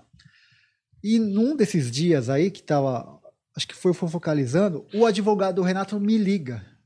Falou, pô, eu quero todas as fitas. Eu falei, como assim você quer todas as fitas? Não, eu quero porque ele tem uma certa idade, o que você tá fazendo, não sei o que. Eu falei, não tô fazendo nada, cara. E você quer essas fitas o quê? Pra ameaçar esses caras que falaram Uhum. de processo? Então eu não arreguei pro cara. E eu, eu falo disso, cara. Assim, eu, esse documentário vai fazer melhor do que a esposa dele fez com, faz com ele até hoje. O TikTok, você tá falando do TikTok? Não, porque. porque Cuidado. ó, eu vou explicar por quê. Tô perguntando só. O Bastos Não. tomou um processo nessa. Eu vou explicar por eu quê. amo, cara. Eu vou explicar por quê. Tô defendendo o cara até agora, não posso falar que do TikTok é diferente. Você tá arregando. Você não tá defendendo, porra. Não tá defendendo. Eu- eu- ele tá com medo eu do processo. Renato, assista a fita inteira. Antes, antes de gravar aqui, ele tava falando mal. Mentira. Senhor Renato. Mentira. Não, mas você você perguntou o negócio da imagem. Por que que é isso? Eu Acho que eu mandei pra você hoje, que saiu uma notícia do Renato. Eu falei, ó, leia os comentários. Hum. Foi pra você que Foi eu pra mandei? Foi você. pra você. Pra mim. É. Quando você vê qualquer notícia que sai a respeito do Renato, 98% são comentários xingando o cara. Você fala, porra, mas por que isso, né, cara? O cara foi tão legal a vida toda, puta, puta artista tal, por que, que tem esse ódio? A questão toda, cara, que eu vejo, estudando os trapalhões e, e tentando entender isso, que é o seguinte, a assessoria dele construiu uma imagem muito ruim dele. O problema todo disso não é o fato dele ter ficado rico, os outros três não, do, enfim. É o fato de, de- dessa imagem antipática e arrogante que ele tem ser feita, produzida por uma pessoa que tinha que cuidar da imagem dele. Ele tem uma imagem hoje de arrogante, de Uhum. cara difícil, de não sei o quê, por conta da má assessoria que ele tem. Se é que a gente pode chamar isso de assessoria. Porque esse lance do TikTok é uma coisa ridícula tal. É, mas não ia ser uma. Mas é. é- é até de certa é tão ruim que pode ser engraçado. Não chega a ser engraçado, mas tem gente que acha que é engraçado. Mas enfim, não é isso que, tipo, as pessoas têm ódio do Renato por conta do Não, eu- TikTok. eu tava brincando, assim, tipo, como se fosse uma ação pra melhorar a imagem dele o TikTok. Imagino que não seja. Não. Então eu coloquei o TikTok. Como é, eu acho até que o TikTok foi pra tentar, tipo, falar, puta, olha só que velhinho simpático, sabe? Uhum. Mas as pessoas têm tanta raiva dele até hoje, mas não é, é, é por conta dessa assessoria. Hum. Porque é um cara que, se vocês convidarem o Dedé, ele vem. Uhum. Se você convidar o Renato, ele não vem. O Carlos Alberto falou aqui que queria o Renato na Praça é Nossa. Hum. Ele deu uma desculpa que não, por conta da idade e tal, não sei o quê. Cara, esse convite veio muito antes. Ele nunca foi. Nunca foi. E mesmo, você acha que o, a- o SBT não ia contratar um jatinho pra buscar o cara lá no Rio? Quase em casa, Ah, né? Pô, você acha que não, não, não custa nada, cara? Ele não quer ir. Eu participei do Persona em Foco que homenageou o Dedé Santana. E aí, no, nesse programa, tem assim, uma série de de- pessoas que eles pedem pra mandar depoimento. Maurício Souza mandou, um monte de cara tal. Acabou o programa, eu falei, caramba, o Renato não mandou o depoimento. É, muito Daí eu perguntei pra produtora, eu falei, o que aconteceu? Falou, "Ah, ele não quis.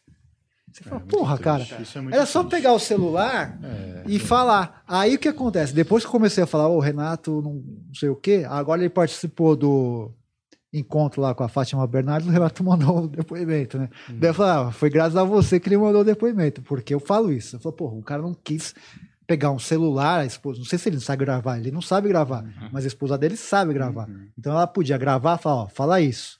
Grava, porra, olha que simpático, né? Não, Então- e, e valor, né? Porque, poxa vida, tipo assim, tudo bem que vocês brigaram, mas vocês têm que entender que vocês construíram algo que é muito maior que vocês dois, sabe?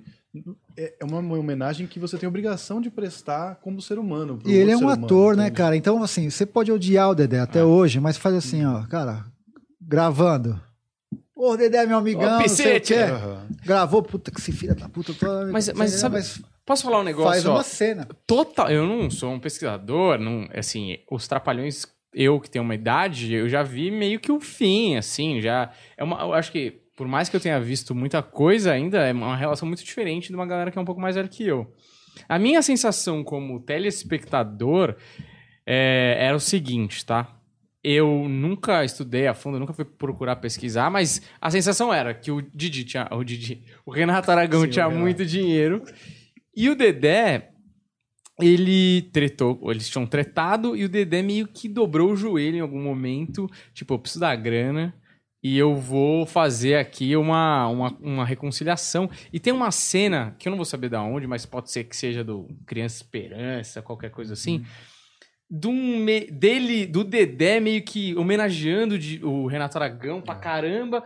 E o Renato Aragão fala alguma coisa de bom grado de volta, mas não Cara, sabe quando não desce? Você fala, isso aqui tá esquisito. Parece que um tá meio puxando o saco pra tá ali, porque ele precisa tá ali, porque tá ganhando uma grana, uma visibilidade ali. E o outro tá, tipo, meio. Eu sou traidor. Tipo, beleza, legal, legal, Uhum. vamos dar seguimento aqui. Sim. Então, essa era a sensação como telespectador de um cara que nunca se aprofundou muito na temática daquilo que estava acontecendo em tela. E eu nem sei se isso é verdade ou não que eu tô falando, assim, é só uma sensação, sacou? E aí eu vou colocar mais um, um, um detalhe em cima, e aí você que deve saber mais, você pode contextualizar. Mas, e aí, em defesa do Renato, mais uma vez, talvez. Deixando claro. né? Não. Renato, desculpa, vamos falar de você porque você foi importante, cara. Você pode até não gostar, senhor Renato, mas a gente vai falar de você e vamos falar de você pro resto da história. Mas ele, talvez, a- justamente por essa falta de tato em alguns momentos que deixou acontecer, acabou ouvindo tanta coisa e, e se tornando essa persona. Porque no Brasil a gente tem que é, considerar que é um país cristão, que esse negócio da humildade e da. Você não pode ser rico. Rico ser rico é uma ofensa e tal. Então, tudo isso que ele construiu com o mérito dele foi tão mal visto, tão tirado de contexto, tão. Ele foi tão ofendido e aí acabou não sabendo lidar que isso virou uma coisa amarga dentro dele que ele não consegue resolver mais, sabe? E aí talvez por isso que ele entre nessas aí. E aí tem pessoas que falam em volta do cara e o cara não consegue, sei lá, é, parece que já tá num ponto que não dá pra melhorar mais, sabe? Assim, o cara acaba se fechando. É, não sei se é mais ou menos isso. É, acho que vocês dois têm, têm uma certa razão. A sua percepção é verdadeira.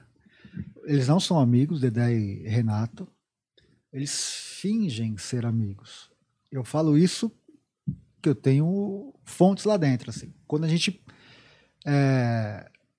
estava fazendo esse documentário, a esposa dele criou um Instagram e colocou assim: os verdadeiros trapalhões, tipo, dizendo que o documentário lá era falso.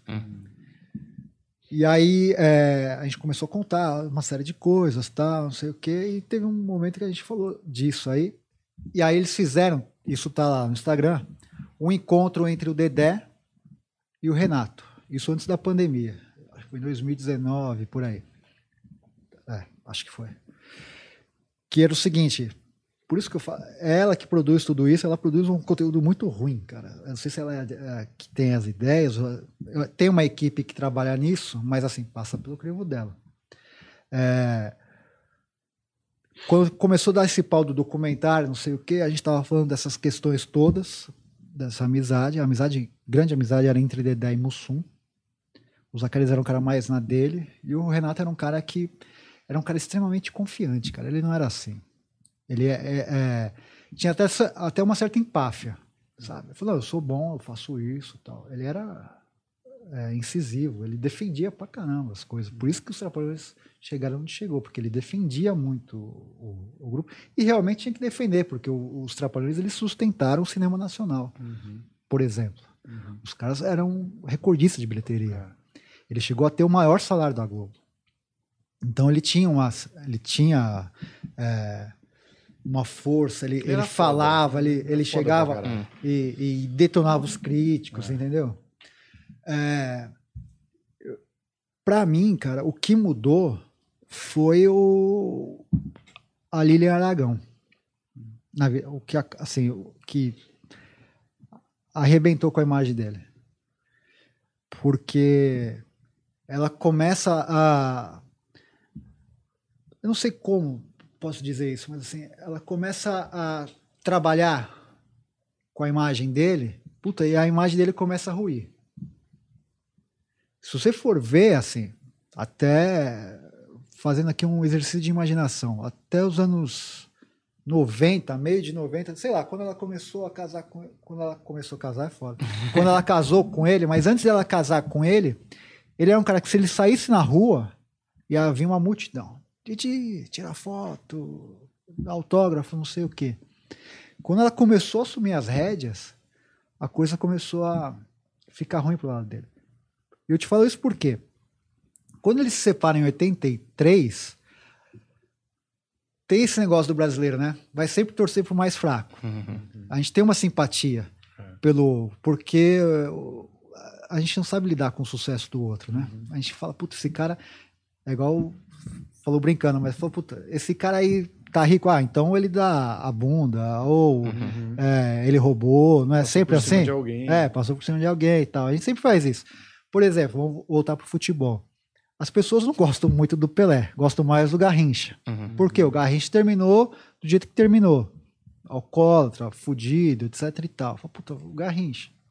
O Pelé não, é um cara que, de certa forma, tem uma vida retíssima, é, rico e tal. Os caras, puta, Pelé. O pessoal não prefere mais o Maradona, por exemplo. É. Então, é, em 83, quando se separa, a imagem do Renato não ficou arranhada. Ele sai como uma espécie até de, de vilão, mas assim, ok, tipo, ficou tudo elas por elas. Daí você fala, puta, como que essa coisa virou desse jeito? Eles vão para. enfim, só para resumir aqui. O Mussum, o Zacarias morre em 90, o Mussum em 94, fica aquela coisa meio sem o que entender o que acontece com os Trapalhões. Vai Dedé, Didi e o Roberto Guilherme para Portugal. Quando volta, ele faz lá a turma do Didi. E não contrata o Dedé Santana. Dedé Santana fica fora. São duas coisas que fazem, no meu entender, a imagem do Renato ser a- essa merda. Uma delas é o Dedé. Porque o Dedé sempre arregaçou o Renato quando não tinha o Renato na imprensa. O Dedé várias vezes falou muito mal do Renato na imprensa, nesses programas vespertinos, na mídia, uma série de coisas. Tanto é que ele começa depois a fazer o Comando Maluco e, e dis- disputar com o Renato a audiência no domingo, no, no horário do almoço. A outra coisa é a esposa dele, que criou essa imagem dele de ser um cara antipático, de ser um cara. Ele não era assim. Ele ficou assim. Então, é, eu te falei, fiquei quatro ou oito anos pedindo entrevista. Por que, que ela nunca respondeu? Uma sobrinha falou, falou com ele e o cara falou: vem aqui.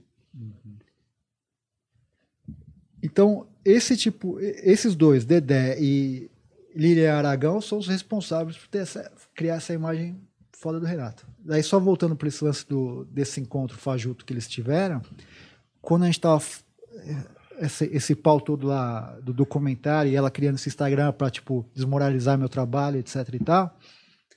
é, ela ligou pro Renato, pro Dedé, e falou: "Vem aqui em casa e vamos armar um discurso Uhum. único contra o Rafael". Então é, ligaram tipo madrugada assim. Falei: "Não, mas eu não falo, puta, não, tem a passagem, vem aqui agora". E ele tem que ir, porque ele hoje depende do Renato. E isso é uma forma de segurar o Dedé. Segurar a língua do Dedé. Porque o Dedé fala. Agora, é o que você falou.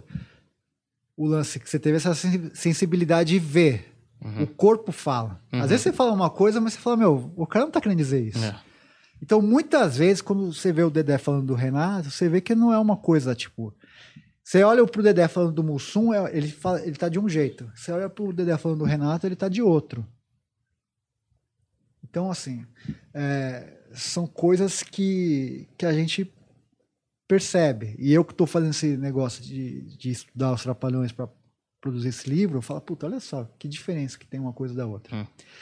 E aí ele vai pro Rio, ela, eles abrem a porta, olha que surpresa, o Dedé aqui. Puta, ela pagou passagem, mandou o cara ir pra lá, porra. Você entendeu? Se fosse todo dia que ele É. cola lá de vez em quando. Sabe? E, e aí armaram, falaram assim, ó, é o seguinte, ó, começa a, arrebentar o Rafael. E o Dedé, cara, o Dedé era um, era um cara que era, assim, não era meu amigo, mas assim, ele tinha um puta respeito pelo meu trabalho. Uhum. Cara, ele foi dar uma palestra na escola da minha filha, cara. Hum. Eu fiz mediação no bate-papo dele. É, foi lançamento de livro. Ele fez no a carta de. escre- escreveu a carta. Vocês foram no The Noite, então eu fiquei surpreso quando eu vi o pôster e tava lá que o Didi e o Dedé não queriam. Eu falei, "Ah, mas o Dedé foi até divulgar o bagulho. É, então. Mudou por conta disso. Ele escreveu o prefácio do meu segundo livro sobre as HQs. Esse livro aí, da, que eu vou lançar, ele deu um depoimento, antes ainda dessa ruptura. Aí mudou tudo. Eu entendo ele, eu não tô, tipo, falar, pô, que. Puta, talvez eu faria o mesmo. Eu falei, Caralho, depende do, do Renato. Por que, que eu vou ficar do lado do Rafael? Me entendo completamente. Eu não tenho raiva, não tenho nada. Mas eu tô contando aqui as coisas como elas são. Tipo, tudo é um jogo de cena. É, pediu pra fazer isso, pediu pra não falar, pediu pra brigar, pediu pra ir lá. É, montou tudo um- um- uma coisa, aquele Instagram deles lá é uma coisa super fajuta. Ela posta, fala, ai que linda. É ela que tá escrevendo pra ela mesma que ela é linda, sabe? Ah, eu te amo. É ela que tá escrevendo de novo. Ela, ela manda mensagem, ela responde. Sabe doido, uma velho. coisa? Eu tô contando isso, mas assim, é pura verdade. É uma coisa. Tudo bem, ela, ela, ela. Ao mesmo tempo, esse lance do TikTok, quando eu vejo isso, eu falo, cara, sabe o que, eu- sabe que eu falo? Meu? Ela também tá pegando o quê? Carona no- na popularidade do, do marido. Porque nessas danças ela aparece. Então, automaticamente, as pessoas seguem ela. Ela fala que ela é blogueira, blogueira vintage. Cara, o que, que essa mulher fez de relevante? Nada. Ela é esposa do Renato Aragão. Mas ela posa lá de, com a bolsa, fazendo receitas tal. Meu, ninguém nem quer saber. Vamos falar a verdade. Quem que é a Lilian Aragão? Quem que é? Nada. Não conheço. Eu nem Ela sei. é, não sei, ela é esposa do cara. Hum. Só isso. Só que ela pega essa carona. Compra seguidor pra cacete. Uhum. Problema dela, não tô nem aí. Mas ela entra nessa, no circuito, porque ela, ela tem um, um lance, tem um afã de, de querer aparecer. Até acho que assim, o processo é ela que tá. Tá tudo engatilhado. Quando se lançar, cara, tá pronto. Vou bater na porta lá e falar, tá aqui. Ela tem um ódio de mim. Eu não gosto dela, mas eu não tenho ódio dela. Mas é engraçado, porque ela tomar as dores do Renato e você fala que, tipo, beleza, eu entendo, ah, o Dedé saiu falando mal ali, pô, imagino que a porcentagem, a diferença.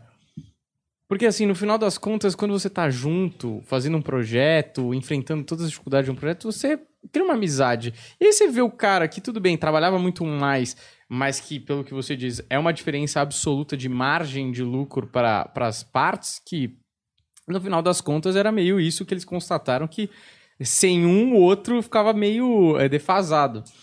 Agora, ela, quando ela, ela assume essa parada e você fala que o Renato muda até de personalidade, você, você acha que, é, na sua opinião, né? Não sei nem se você chegou a sua pesquisa tão longe, mas é, ela colocar caraminholas na cabeça do Renato, do tipo, é, convencendo ele que ele era muito maior, porque isso acontece, né? Da, da mulher ou do parceiro, independente se é mulher ou se é homem, ficar falando, você fica aí dependendo desses seus amigos aí, pô, você podia ser uma, um, sei lá, uma estrela muito maior, você é muito mais importante, não sei o quê, e o cara começa a acreditar na parada. Você acha que é uma brisa mais por aí? Ó, eu vou te falar uma coisa, não é. O que eu tô falando não é machismo, cara. Você sabe, de falar, ah, a mulher destruiu, tipo, igual falar da Yoko. Eu não acho, a Yoko é uma puta artista. Uhum. Não destruiu o Beatles, coisa nenhuma, Uhum. entendeu? Não é machismo. É- é- eu tô contando aqui o que é a coisa de fato, Claro, é, o caso da casa é um caso, porra. entendeu? O fato é o seguinte: se você for ver, e a gente que estuda isso, o Renato, no- você olha, você- tem gente que acha que ele só tem uma filha. Uhum. Porque ele tem uma filha com ela. Mas ele tem outros filhos. Só que é uma coisa tão foda, você fala, pô, parece que o Renato só tem uma. É. Por quê? Faz tudo por conta dela, da Livian. É tudo que ela arma, é tudo que ela monta tal. Você vê o Renato pouco aparece com os outros filhos, pouco fala dos outros filhos. É uma coisa muito direcionada, é uma coisa muito. Isso eu estou dando um exemplo. Um exemplo. O fato de não dar entrevista ou de não responder às entrevistas é uma coisa que é ela que, que segura. Uhum. A timeline lá do, do, do Instagram é ela que, Administra. que né? coordena, que administra, que monta equipe, que, que pensa, que faz. Ou você acha que é o Renato que conhece a música do momento e fala, vamos fazer essa coreografia? Uhum. Não é. Ela fala, vamos fazer desse jeito, eu vou comentar aqui, vou fazer isso e tal. Então, assim, tudo isso é em volta. Cara, tem parente dele que não gosta dela. Uhum. Ela tem uma coisa. As pessoas, as pessoas falam, puta, o Renato era um cara tão foda. Como ele consegue ser tão persuadido por ela? É. É foda. Tanto é que ela, ela conta essa história. Quando ela era pequena, ela falou: vou casar com esse cara. Eles têm uma diferença de idade grande, mas ela pequena ela falou: eu vou casar com esse cara. E casou. Então é uma coisa. é, você fala: caramba, a mulher tem um. Uma obstinação meio. Né? É, é difícil. Você não. Eu não entendo isso. De, de verdade, eu não, não entendo. Então, por isso que eu falo: o Dedé tem a culpa nessa questão de. Várias vezes falar muito mal do, do Renato. Hum. E ele é controlado por conta desse. Dessa. Ele paga né, o plano de saúde do Dedé. Ah, Ah, isso eu é isso que perguntar. era. Porque E tem uma coisa que ela faz, cara, que, que eu acho isso que é foda. Que às vezes ela, ela, ela faz pra o Dedé lembrar Quem manda aqui? que depende dele. Uhum. Então o que, que ela faz? Às vezes ela atrasa o pagamento do plano e faz ele ligar pra ele. Fala, vem cá, você atrasa. Ah, é verdade. Isso é muito foda, porque ele tava doente esses dias, né? A gente até conversou Filha com da. o empresário. E aí você fala assim, "Ah, como que você pode provar? Fala assim, manda então. Faz uma comparação se ela atrasou algum dia a conta de luz e de água. Hum. E se ela atrasou alguma vez. Uhum. É muito Não, fácil. e um valor que, Pra sinceramente... ele não é nada, mas é. assim. Isso é o quê? Uma forma de segurar, porque o Dedé é um cara que. É, isso é uma outra coisa que eu quero lembrar.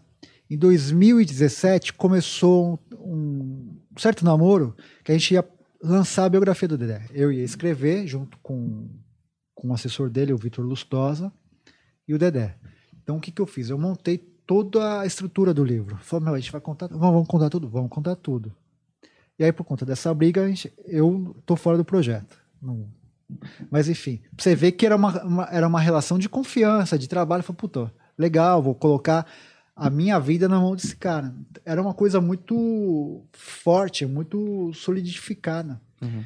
Só que ruiu por conta do, do comentário e por conta dessa maquinação toda que é, eles, né, Renato e ela, fizeram. Porque era um livro que já era pra estar aí, sendo lançado. Uhum. É, mas é, é só isso que ele paga pro Dedé e é, é por Ah, isso... dá- às vezes dá uma ajuda, tipo, se precisar de alguma coisa extra, ele, ele ajuda. Cara, mas é- não é surreal um cara que ficou em voga há tantos anos na televisão hoje precisar de alguém que pague o, o seguro saúde, É, então, velho. é, É essa porque o Dedé, o o Dedé, eu vou explicar isso. O Dedé, ele conta isso, que ele nunca soube administrar o dinheiro dele. A gente entrevistou o cara lá do banco. Foi engraçado, porque ele fala assim, ah, é, sei lá, ele recebia dia, eles recebiam dia 10. Daí chegava o Dedé no dia 12 e falou assim, cadê meu dinheiro? Ele falou, você já gastou tudo. Caraca, velho. Porque ele conta, ele fala assim, uma- te- ele fala isso, ele comprou uma casa e aí ele gostou de uma outra, comprou no mesmo dia, na mesma tarde. Nossa. Aí uma ele deu pro Mussum, seu vizinho dele. e ele se separou várias vezes, então metade vai pra coisa. Ele é um cara que esbanjava. Ele, ele fala isso, ele fala abertamente. O Dedé é um cara que tem uma história, uma puta história de vida. Uhum.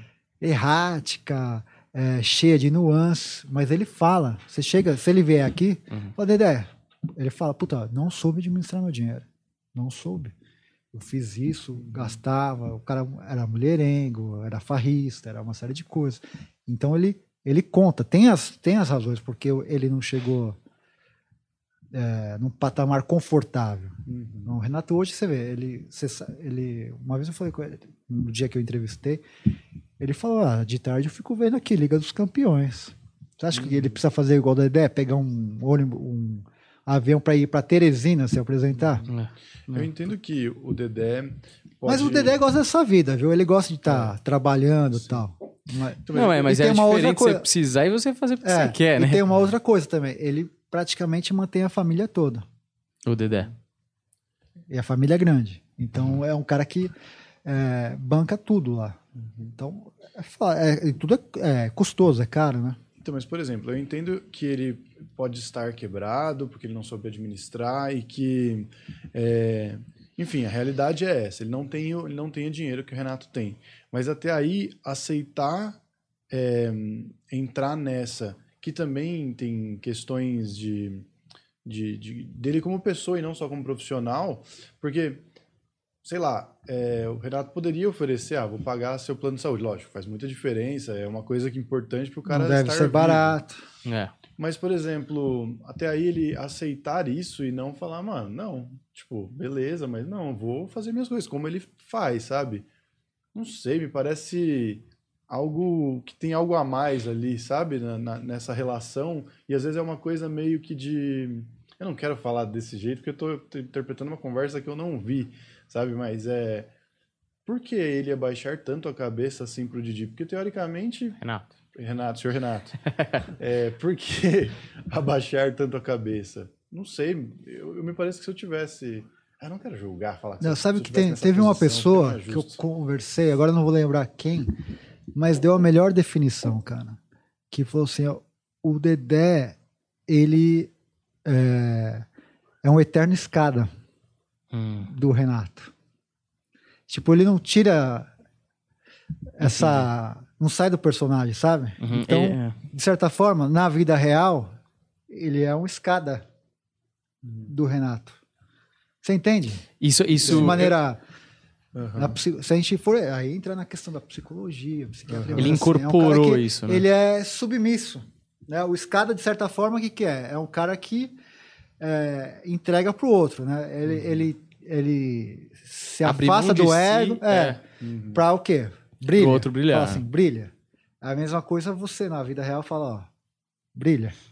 É Sabe? que essas posições são Sim, casa. sim. Então casa, é, né? é como se fosse isso. Ele, ele não está representando. É, é- a, a, a forma como ele lida com o Renato é dessa forma meio subalterna, submissa, de falar, ó, vai. E- mas e é quando doido. não tem isso, ele se revolta. É. Isso que eu ia falar, porque ele, ele, se ele falou tão mal, em algum momento ele falou, cansei dessa porra. Pera aí que eu também tenho o meu mérito, porque eu sei E dessas... tudo isso está documentado. A gente não está inventando É. nada. Isso você pode pes- pesquisar nos arquivos das emissoras, dos jornais, tal. Nesse livro que eu vou lançar, tem coisa lá. É como as pessoas viam essa dinâmica entre eles acontecendo, né? É assim, é uma coisa muito de bate e afaga, bate e afaga. Até que o momento falou, meu, vamos fazer um acordo. Isso aí é uma forma do quê? De falar, ó, segura a tua língua. Sim. Cara, e é muito doido, né? Segura a tua língua. O É. que, que esse cara fez tão absurdo? Porque, tipo, assim, pois é. Você deve ter pesquisado, vão ter coisas no documentário, mas assim, essa coisa de segurar e, de, e desse medo de dar a impressão que o cara fazia uns negócios muito loucos, Uhum. assim, que, meu. Porque, por exemplo, é, não gosto que falem que o Zacarias era bissexual. Que, não, pra mim, sinceramente, tudo bem, eu tô falando aqui, né, nasci em 1990, pra Uhum. mim, bissexualidade é um negócio totalmente normal. Eu acho uma babaquice do cacete. Ah, ele era e isso não torna ele menor, inclusive eu acho que torna ele maior. Uhum. Porque, porra, você ser bissexual naquela época, ser artista e ter Vencer. evidência que tem que fazer as coisas escondidas, você fala, mano, esse cara teve que aguentar uma pressão que torna ele maior. Exato. Entende? Não menor, que os caras estão pensando nisso, na verdade. Ah, não arranha a imagem dele, tá achando que isso vai tornar ele pior, tá ligado? E eu acho uma bobagem. Então, o cara fica todo nesse sh- show de luzes e, e fumaça pra esconder uma parada. Você começa a imaginar que o cara fez umas barbaridades, tá ligado? Que nem é. Assim, não me parece que seja o caso, Sim. tá ligado? Fez, Rafael? Ele fez barbaridades? Ah, feio. Não, eu não digo, eu não digo fez, cara. Sinceramente, eu acho que não. Assim, no meu ponto de vista. No meu ponto de vista. É, tem uma história também a gente colocou lá no documentário. É, não vou lembrar a data. Mas foi naquela época que tava. O Zacarias já tinha morrido. Aí ficou uma coisa, ficou perdida, né? Porque quando, tanto é que eu considero quando a, a morte do Zacarias o fim dos Trapalhões. Eles começam a fazer aquele Trapotel, Agência Trapatudo, Vila Vintém, uma série de coisas lá. E, e num dos períodos desse, quem começou a dirigir os Trapalhões foi o José Lavini, que foi o grande diretor depois do Cacete Planeta. Tanto é que um, um- nesse, nessa época aí da, nos cafundó do Brejo, os redatores, parte dos redatores eram o pessoal do Caceta. Hum. Era de La Penha, os caras que escreviam os Trapalhões. Eles eram da TV Pirata e depois foram para os Trapalhões. E aí, nessa, no Cafundó dos Brejo, era um quadro no programa dos Trapalhões, só aparecia o Renato. Ele contracenava, se eu não me engano, com a Letícia Spiller, Roberto Bom Tempo, enfim. Era um- uma história do interior, tal, não sei o quê. E naquela época especulava, pô, por que, que o Dedé e o Mussum participam desse quadro? E por isso que você, é sempre importante, quando você vai fazer um negócio, você aprofundar tal, porque você fala, se o cara te falar uma coisa, você fala, opa, peraí, naquela época vocês falaram outra. E aí eu entrevistei o José Lavini. Falei, puta, o que aconteceu né, cara, naquela época lá? Na imprensa, na época, o Renato falava assim, ó, é uma opção dos redatores e do diretor. Então ele tirou o corpo fora. Daí eu falei, ele falou que foi você que. Que... Ele falou, você acha que eu tenho esse poder? Quem que manda nos Trapalhões? Hum. Renato. Se o Renato que é o redator tal, é o redator tal. Ele que monta a equipe, ele que manda. Ele pediu, o José Lavini falou isso pra gente. Tanto é que depois que ele falou, eu falei, puta que pariu, eu nunca falei tanto na minha vida, eu tô fudido. Ele falou assim, ó, o Renato Aragão, ele pediu a demissão do Dedé e do Mussum. Demissão, não é? Demissão. Você fala, caralho, meu, o cara- os caras lutaram com ele o tempo todo É. e vai pedir a demissão à cabeça dos caras, é muito cruel. Então, assim, daí você fala nesse aspecto. Isso eu, isso eu acho foda.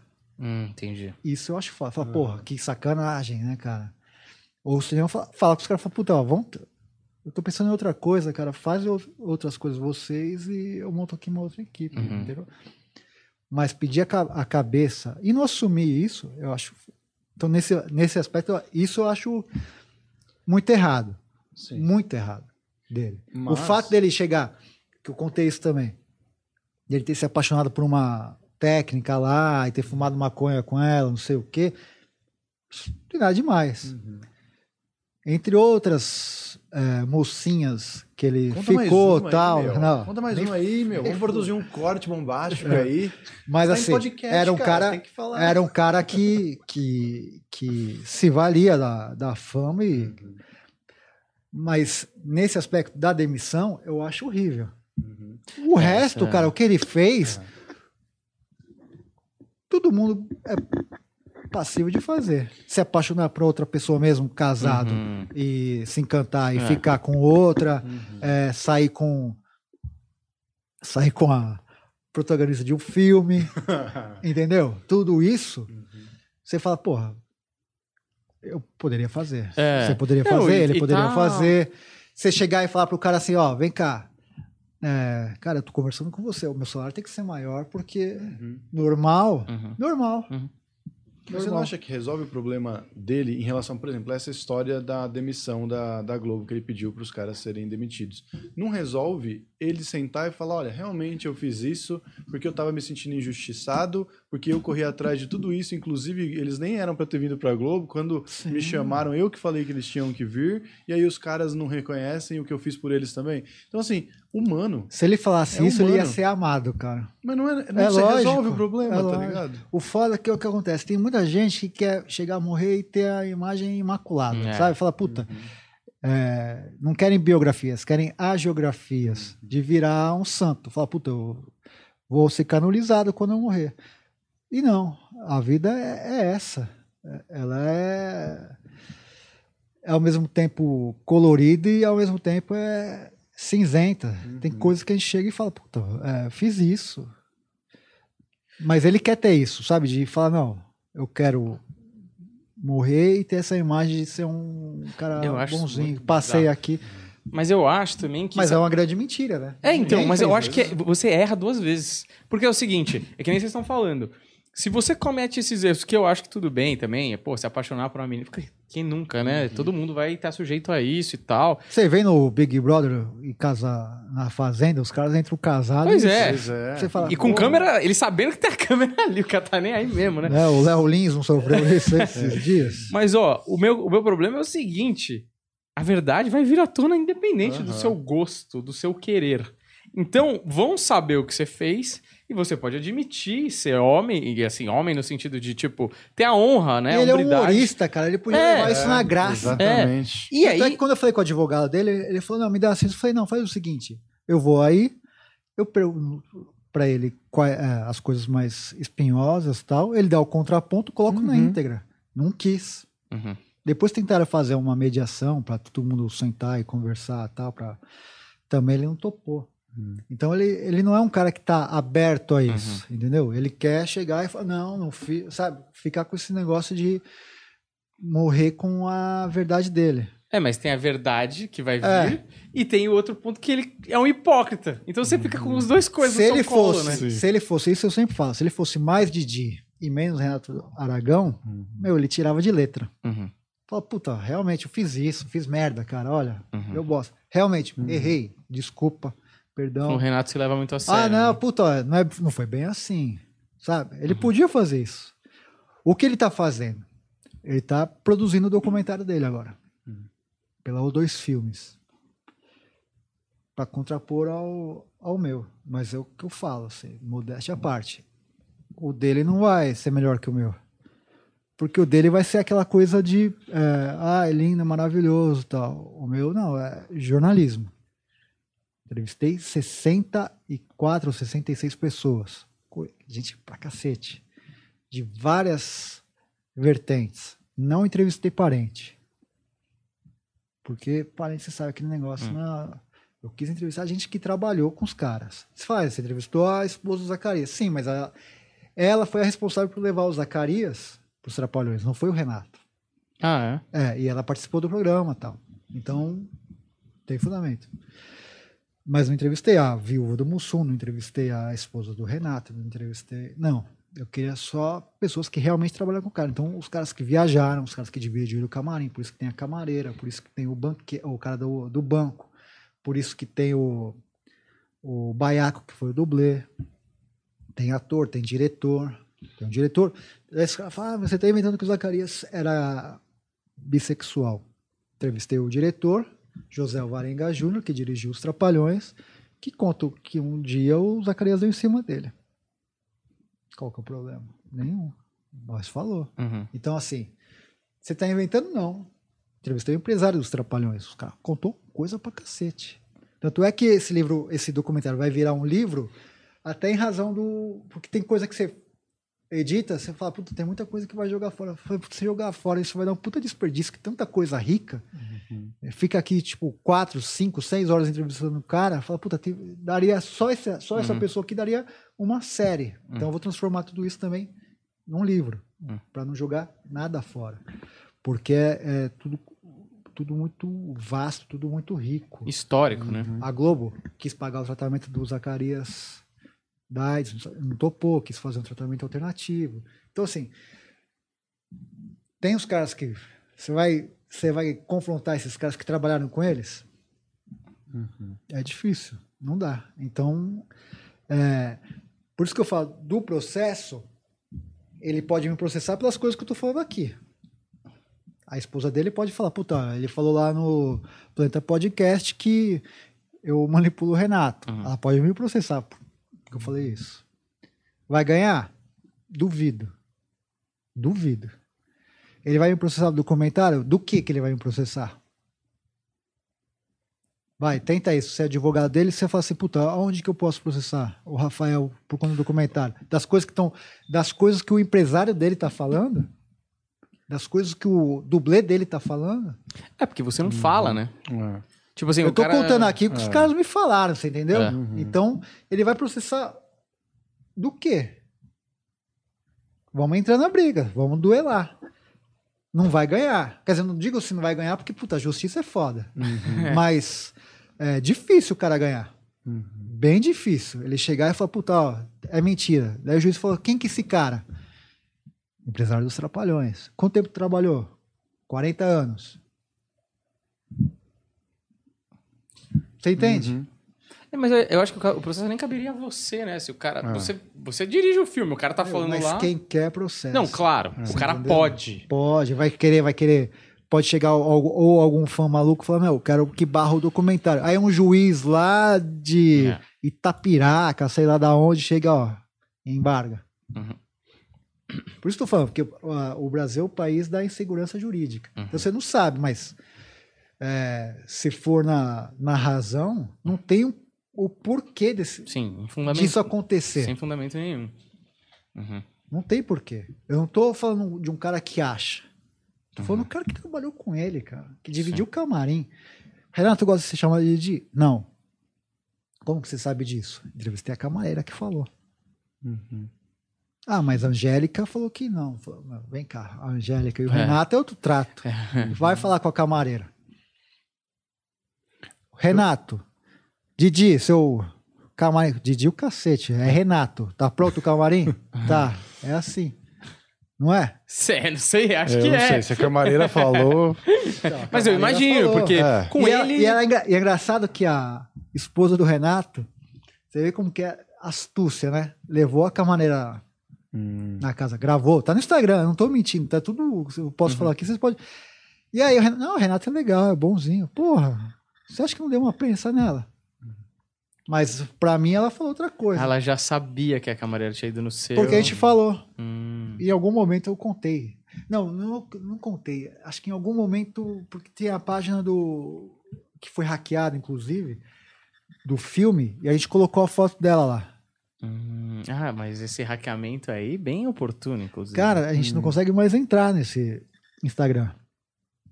e nem Sem conseguiu contar, isso é muito louco também. Ao mesmo tempo que tem uns caras que mandam mensagem, falam, puta, eu sou advogado aqui em Manaus, se você precisar, tô do seu lado e tal. Tem uns caras que falam, ó, é, o meu pai que cuidou do Zacarias e tal, ó, o Zacarias não era gay não, viu? Eu tenho foto, é, eu tenho prova. Falei, tem? Manda uma foto. Não manda. Mas eu recebo um monte de gente, tipo, falando, ó, eu que sou filho ou filha desse cara que você tá falando que foi namorado do Zacarias. Hum. Você tá ofendendo meu pai. Meu pai era casado e não era gay. Falei, ah, tá legal. Você tem uma foto do seu pai com o Zacarias? Manda pra mim, porque se Uhum. é, foi, tomou conta e tal, deve ter algum documento, alguma. Ah, não tenho. Você entendeu? Tem um monte de gente que escreve, tipo, sabe, joga uma casca de banana, Sei. mas aí você fala, mostra a foto. Qual que é a data? Quando que foi isso? Não, mas você tá falando como base, né? O cara tá falando, ah, eu sei, Não, mas... é porque tem gente que. que. Que quer, tipo. Como que eu posso te fazer? É, te quebrar, sabe? De Sei. falar, ó, o que você tá contando aqui não, Descredibilizar mesmo. não é isso. Uhum. Daí você fala, então tá, mostra uma foto. Mostra aqui que não, não é. Qual que era o nome do seu pai? Tá. Fala, não foi esse cara aqui. Ficou com... Porque o que acontece? No final da vida do Zacarias ficou uma pessoa cuidando. A gente nunca sabe porque isso nunca foi noticiado. Mas tem esses lapsos que as pessoas cometem. E um desses aí, o Dedé, num dos podcasts, falou o nome do cara. Que era um humorista que, se eu não me engano, trabalhou na Praça Nossa, chamado Carlos Leite. Que um ano depois morreu de AIDS, esse cara. Era um cara que o Zacarias ficava com esse cara. Nem eles três entravam na casa do Zacarias. Porque o Zacarias, ele, naquele filme Uma Escola Atrapalhada, você olha, o Zacarias, ele tá pele e osso. E tudo que aconteceu com o Zacarias, o Dedé fala, ah, morreu de pneumonia. Não, morreu de. Câncer? Não. Que fez uma dieta maluca tal. Uhum. Eu nunca vi ninguém morrer de dieta, cara. O- tudo que aconteceu com o Zacarias, se você olhar friamente, é em decorrência da. Foi muito rápido, foi muito instantâneo. Tudo que. As características físicas e o que aconteceu com o Zacarias, tudo leva a crer que foi. Foi AIDS. Uhum. E nesse tempo que foi AIDS, a Globo quis pagar um tratamento para ele fora, porque naquela época, nos Estados Unidos, era o que tinha de mais avançado, não tem cura até hoje, Uhum. mas era o que. Tanto é que o Cazuza chegou aí para os Estados Unidos para se, eh, se tratar tal. A Globo quis pagar. O Zacarias falou: não. Ele era espírita, era pai de santo. Ele falou: vou fazer uma coisa aqui com ervas tal, fazer um tratamento alternativo. E na casa dele ficava uma pessoa, que era o companheiro dele, que é esse Carlos Leite, que depois morreu de AIDS. Os outros três não eram recebidos pelo Zacarias. Até que um dia, esse cara fez a mediação para os outros três serem recebidos pelo Zacarias. Sem o Zacarias saber. O Zacarias abre a porta, vê os outros. Os caras tomam um susto quando vê o Zacarias. Fala, caralho, o Zacarias. Tava uma coisa Definhando. irreconhecível. Aí interna o Zacarias e quando interna ele morreu. Mas os, eles não, ele não recebia os outros três por algum tipo, um tipo de vergonha? Ou... Por isso, por isso, o fato também do, do Zacarias ser um cara mais introspectivo, ser um cara mais na dele, mais reservado. Ele gostava dos três, mas ele tinha um jeito particular. Era um cara que cuidava muito de planta, era um cara muito mais na dele. Uhum. Ele não tinha aqueles arroubos, sabe, de fama. O Sim. Zacarias era um cara que, meu, se deixasse, ele ficava na casa dele, lendo, Era o mais sussa dos quatro. tranquilo. Ele tinha um centro espírita. Até hoje existe esse centro lá no, em Anil, que é do lado de Carapaguá. É, tem, a gente tem um caso, que vai falar no filme, ele, uma menina que chorava, ele fez um lance assim, a menina parou de chorar tal. Era um cara que cuidava muito das pessoas.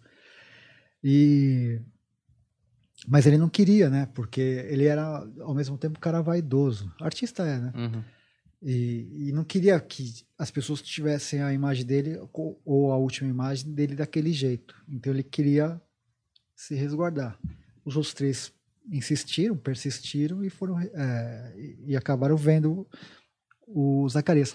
Tanto é que quando você olha ou pega uma foto do Zacarias, um filme antigo, do programa antigo, daí você põe Zacarias atrapalhando o SWAT, você vê, ele já estava muito magro. Uhum. Né? Tanto é que parece até que a peruca balança assim na cabeça dele, de tanto é, diferente que ele tava. Quando você assiste aquele filme, você tem um choque assim quando vê o, o Zacarias. E o Dedé conta isso também, em alguns momentos, que no set falava, puta, ó, é, menos cena, deixa que eu faço isso tal, fica na sua. A gente conversou com outras pessoas que também trabalharam nesse filme, que falam que tinha um tratamento especial, tinha até médico na, no set e tal, para cuidar do, do Zacarias. É, eu tô sentindo um pouco de falta de, do Mussum, da gente não falou muito. Pois né? é, na verdade, eu tenho um monte de pergunta aqui que eu acho que a gente tinha que pegar um dia para falar das histórias deles, que hoje a gente fez uma- um apanhado geral, falou do documentário. Acho que você tinha que voltar um dia para contar histórias dele, talvez, não precisa ser tudo, porque vai ter bastante coisa que vai estar no documentário, mas pra gente ir pontuando histórias Tem do data Mussum já? o tal. documentário? Vai ser esse ano, cara. A gente Não tem uma data fechada ainda. É, não tem. Por conta assim, que eu descobri, mas já fazia ideia que fazer qualquer coisa no Brasil é um milagre, né? Uhum. Vocês fizeram isso aqui a base de milagre, por exemplo. Porque se tiver incentivo, tem que fazer uma coisa. Tudo que a gente faz aqui é uma coisa. E filme é muito mais trabalhoso do que lançar um livro. É, E a gente está num, num momento que a cultura está sendo dil- dilacerada, todas as leis de incentivo, essas coisas todas acabaram minguando.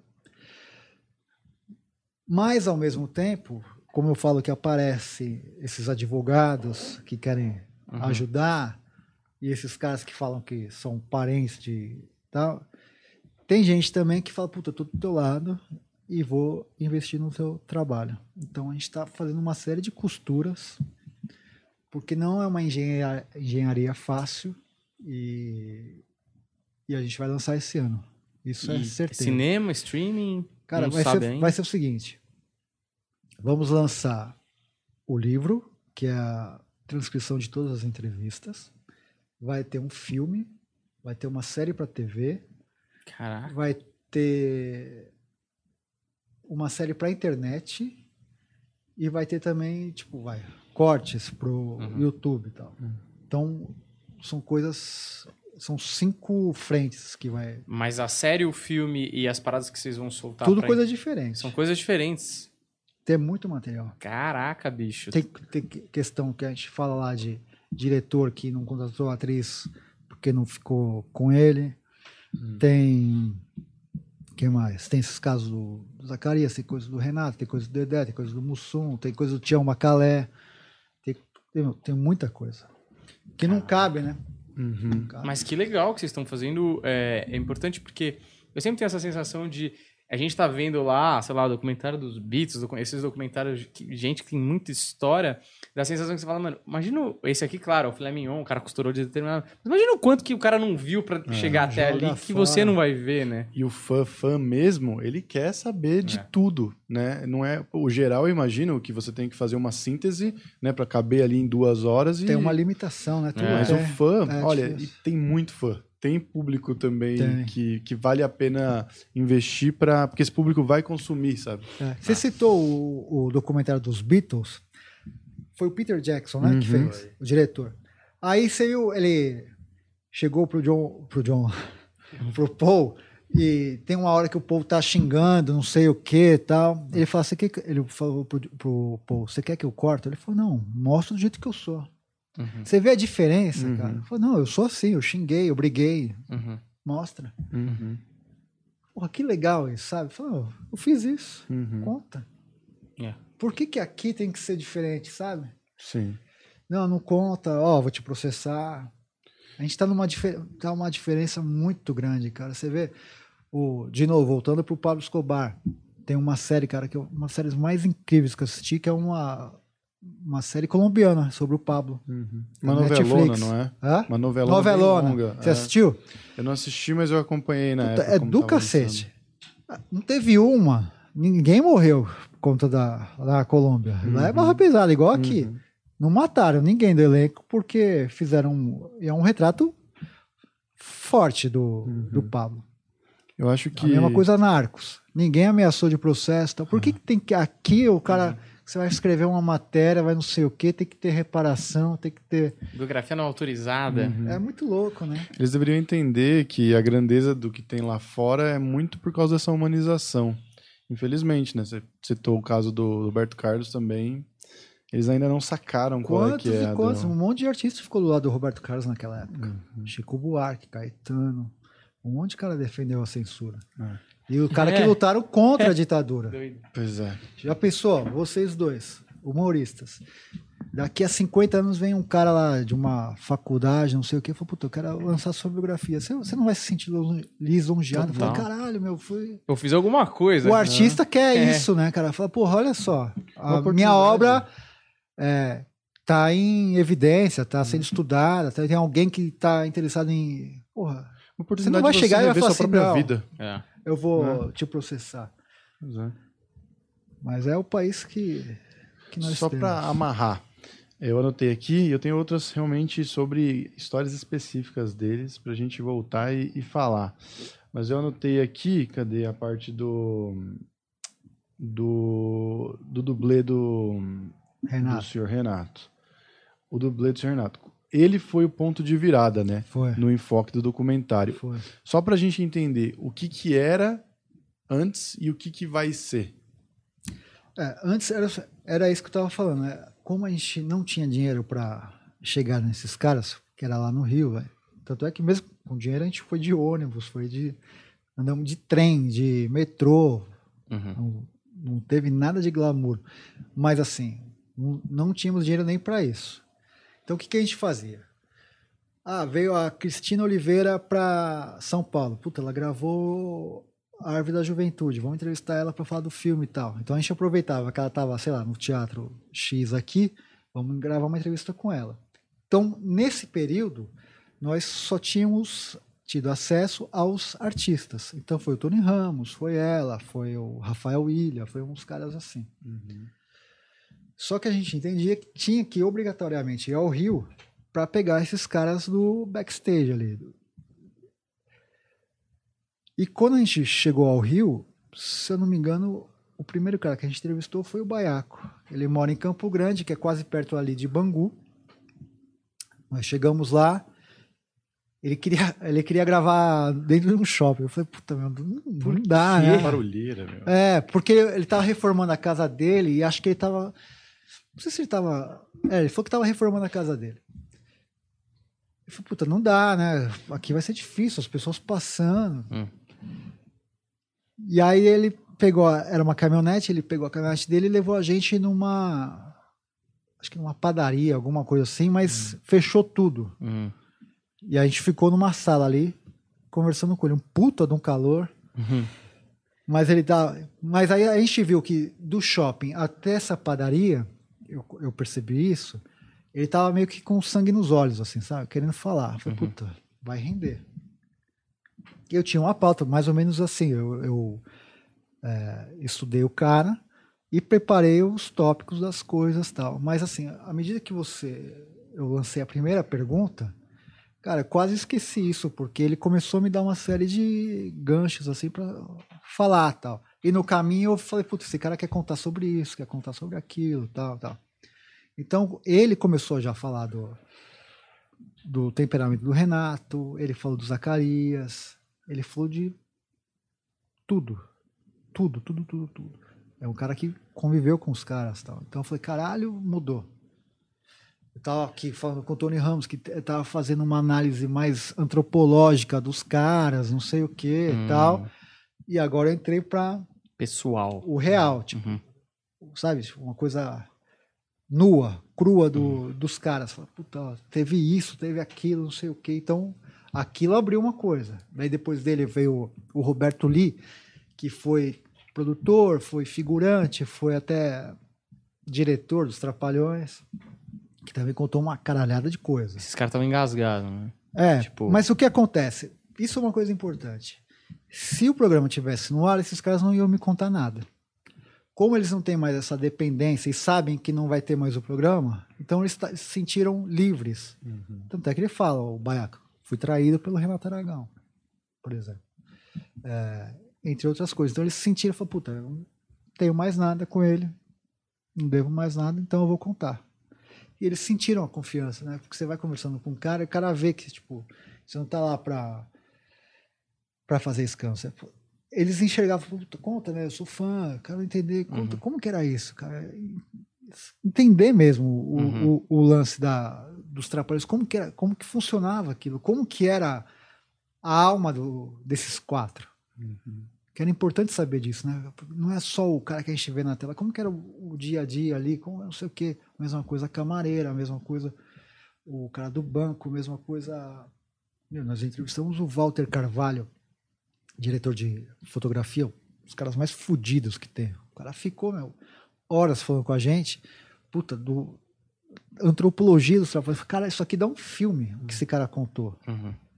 Daí você vai, volta para um, sei lá, para uma outra, tinha uma figurante que nós entrevistamos também. Puta, contou como que eram os bastidores, não sei o quê. Tinha uma atriz, ó, puta, eu trabalhei com os trapalhões, mas eu não fiz mais porque o diretor, é, se eu não saísse com eles, eu não transasse com ele, não ia rolar. Não saí com ele, o cara me cortou.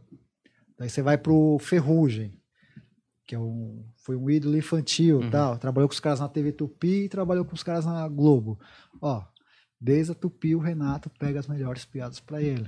Ele me sabotou, eu tava dando destaque, o cara me tesourou. Então Uhum. você vai costurando. Então, quer dizer, tem tipo, puta, os trapalhões era isso, aquela viagem, não sei o quê, e tem, puta, ó, aconteceu isso, isso, isso, sabe?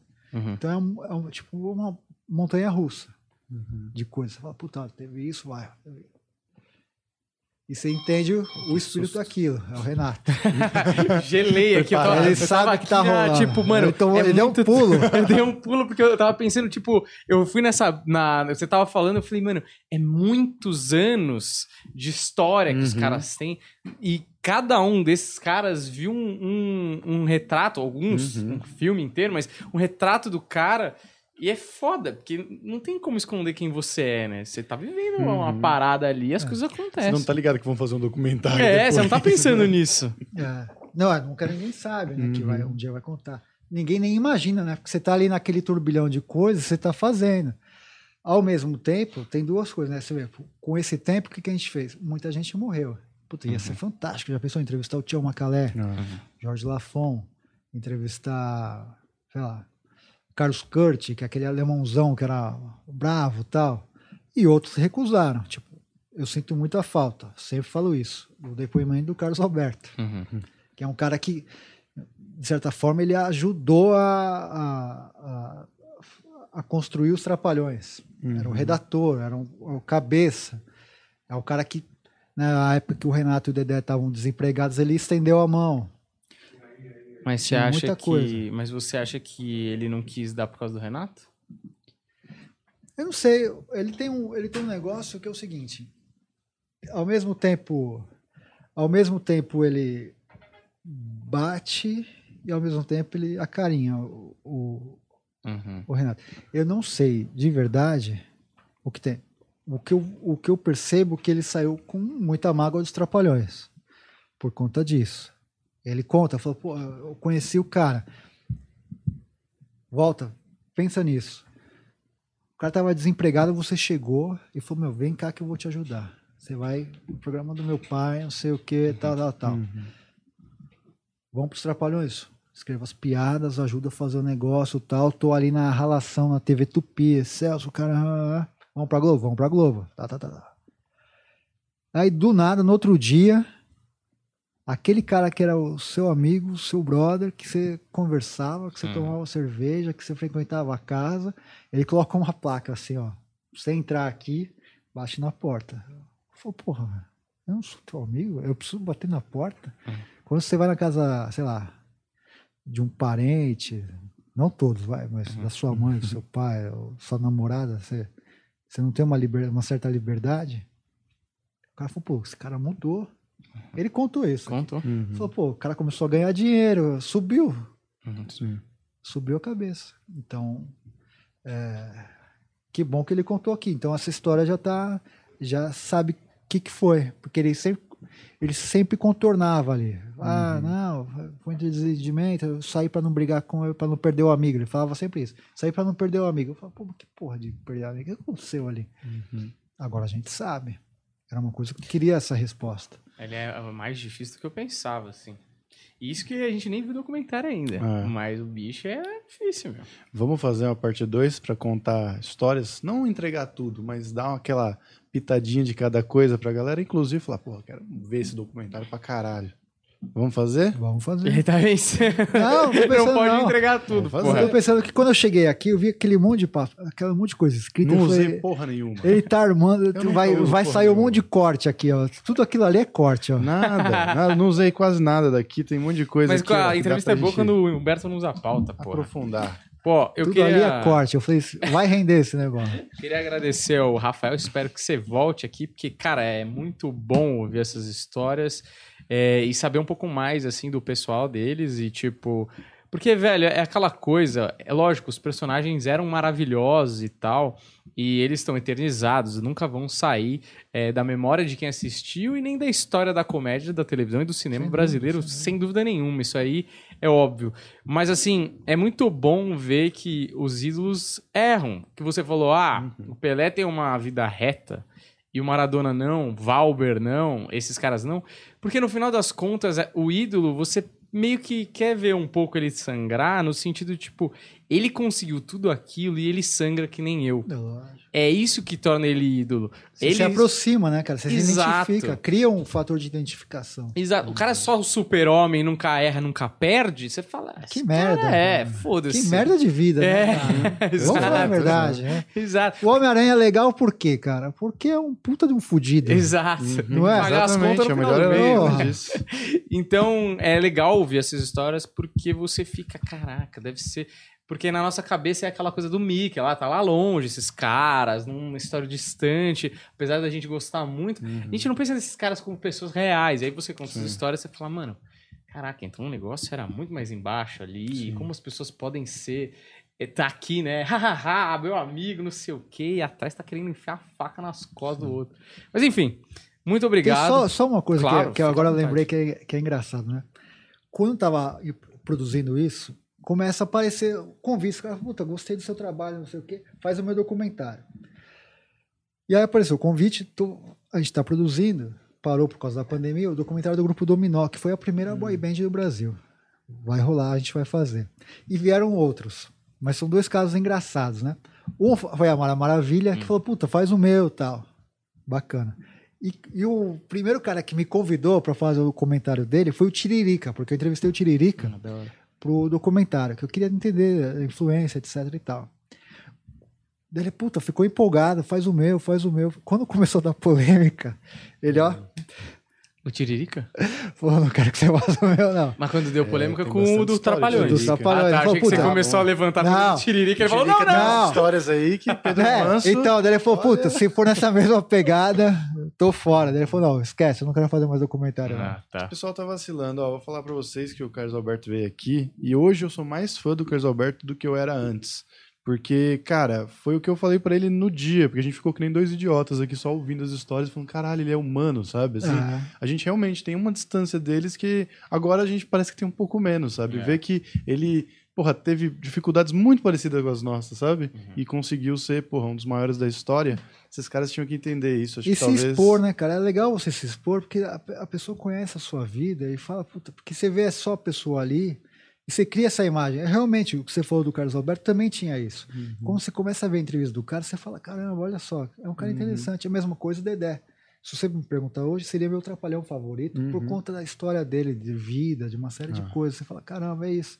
Porque à medida que você se expõe e conversa com as pessoas abertamente, você cria uma identificação e você ajuda até a pessoa que está te assistindo a ter um, um- um fator afetivo, um elo com você que te ajuda ou vai ajudar de alguma forma a pessoa a contornar alguma coisa que está vivendo ou que já passou ou que vai passar.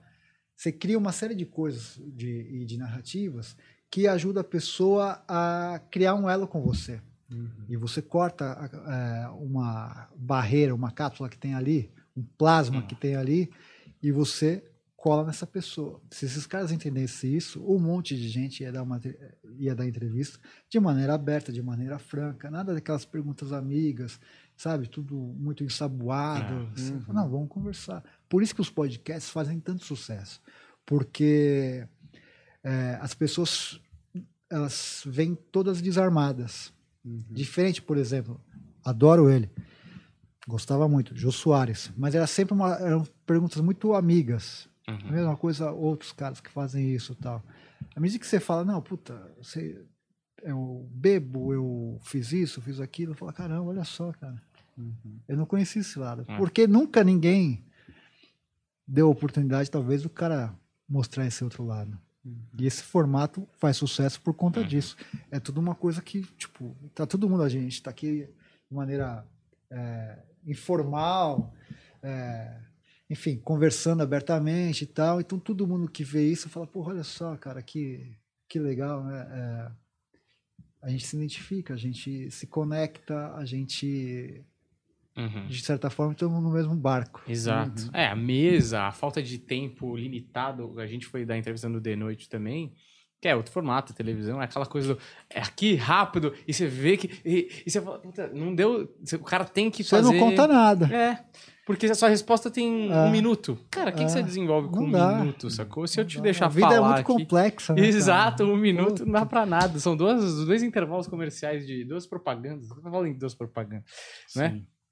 Olha, de qualquer forma, muito obrigado. Baita entrevista. Legal, eu estou obrigado. ansiosíssimo pra saber. Não, vocês vão, quando lançar, vocês vão ser convidados. Por favor, é, eu não sou convidado pra nada, certo? É? Eu fico sempre do lado de fora das festas. Eu quero começar a entrar. Não, a então, gente já tá lá estreia dentro de filme. é Eu também era assim, curto. cara. Sou assim até hoje. E gosto disso. É, do estar no cantinho da festa, você observa Pô. melhor, né? É. Mas é que a gente não tá nem entrando.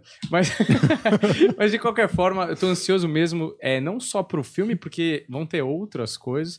É, a gente vai deixar aqui todas as suas redes sociais que o pessoal pode acompanhar por lá as estreias, né? É, da, tanto no YouTube quanto. Quem quiser hackear também, É. pode ficar à vontade. um grande abraço aí pra mulher do Didi que teve ter não, assistido. não, essa parte não. Não, eu um Deixando bem claro. Ah, deixando, tá, não que os fatos tenham a ver uma coisa com a É outra, você né? que tá interpretando Que com maldade. É que cara. uma deixando bem claro que seguida. ele o tempo todo defendeu o Renato Eu Aragão. fiquei do lado do. Renato. Se a eu. Lília quiser processar, processa ele. Exato. Inclusive, que, que é o que tem dinheiro aqui. Paga meu convênio. Olha lá como você se eu atrapalha. tô só brincando, meu. Olha, você que assistiu até aqui, muito obrigado. Segue aqui o Rafael nas redes sociais, tá certo? E acompanha o trabalho dele aí, que vai sair um baita filme e várias outras coisas dos Trapalhões. Você que é fã, você que gosta e você que não gosta também, que também aposto que você vai curtir, tá bom? Muito obrigado, deixa o seu like, segue a gente, valeu e até a próxima. Tchau!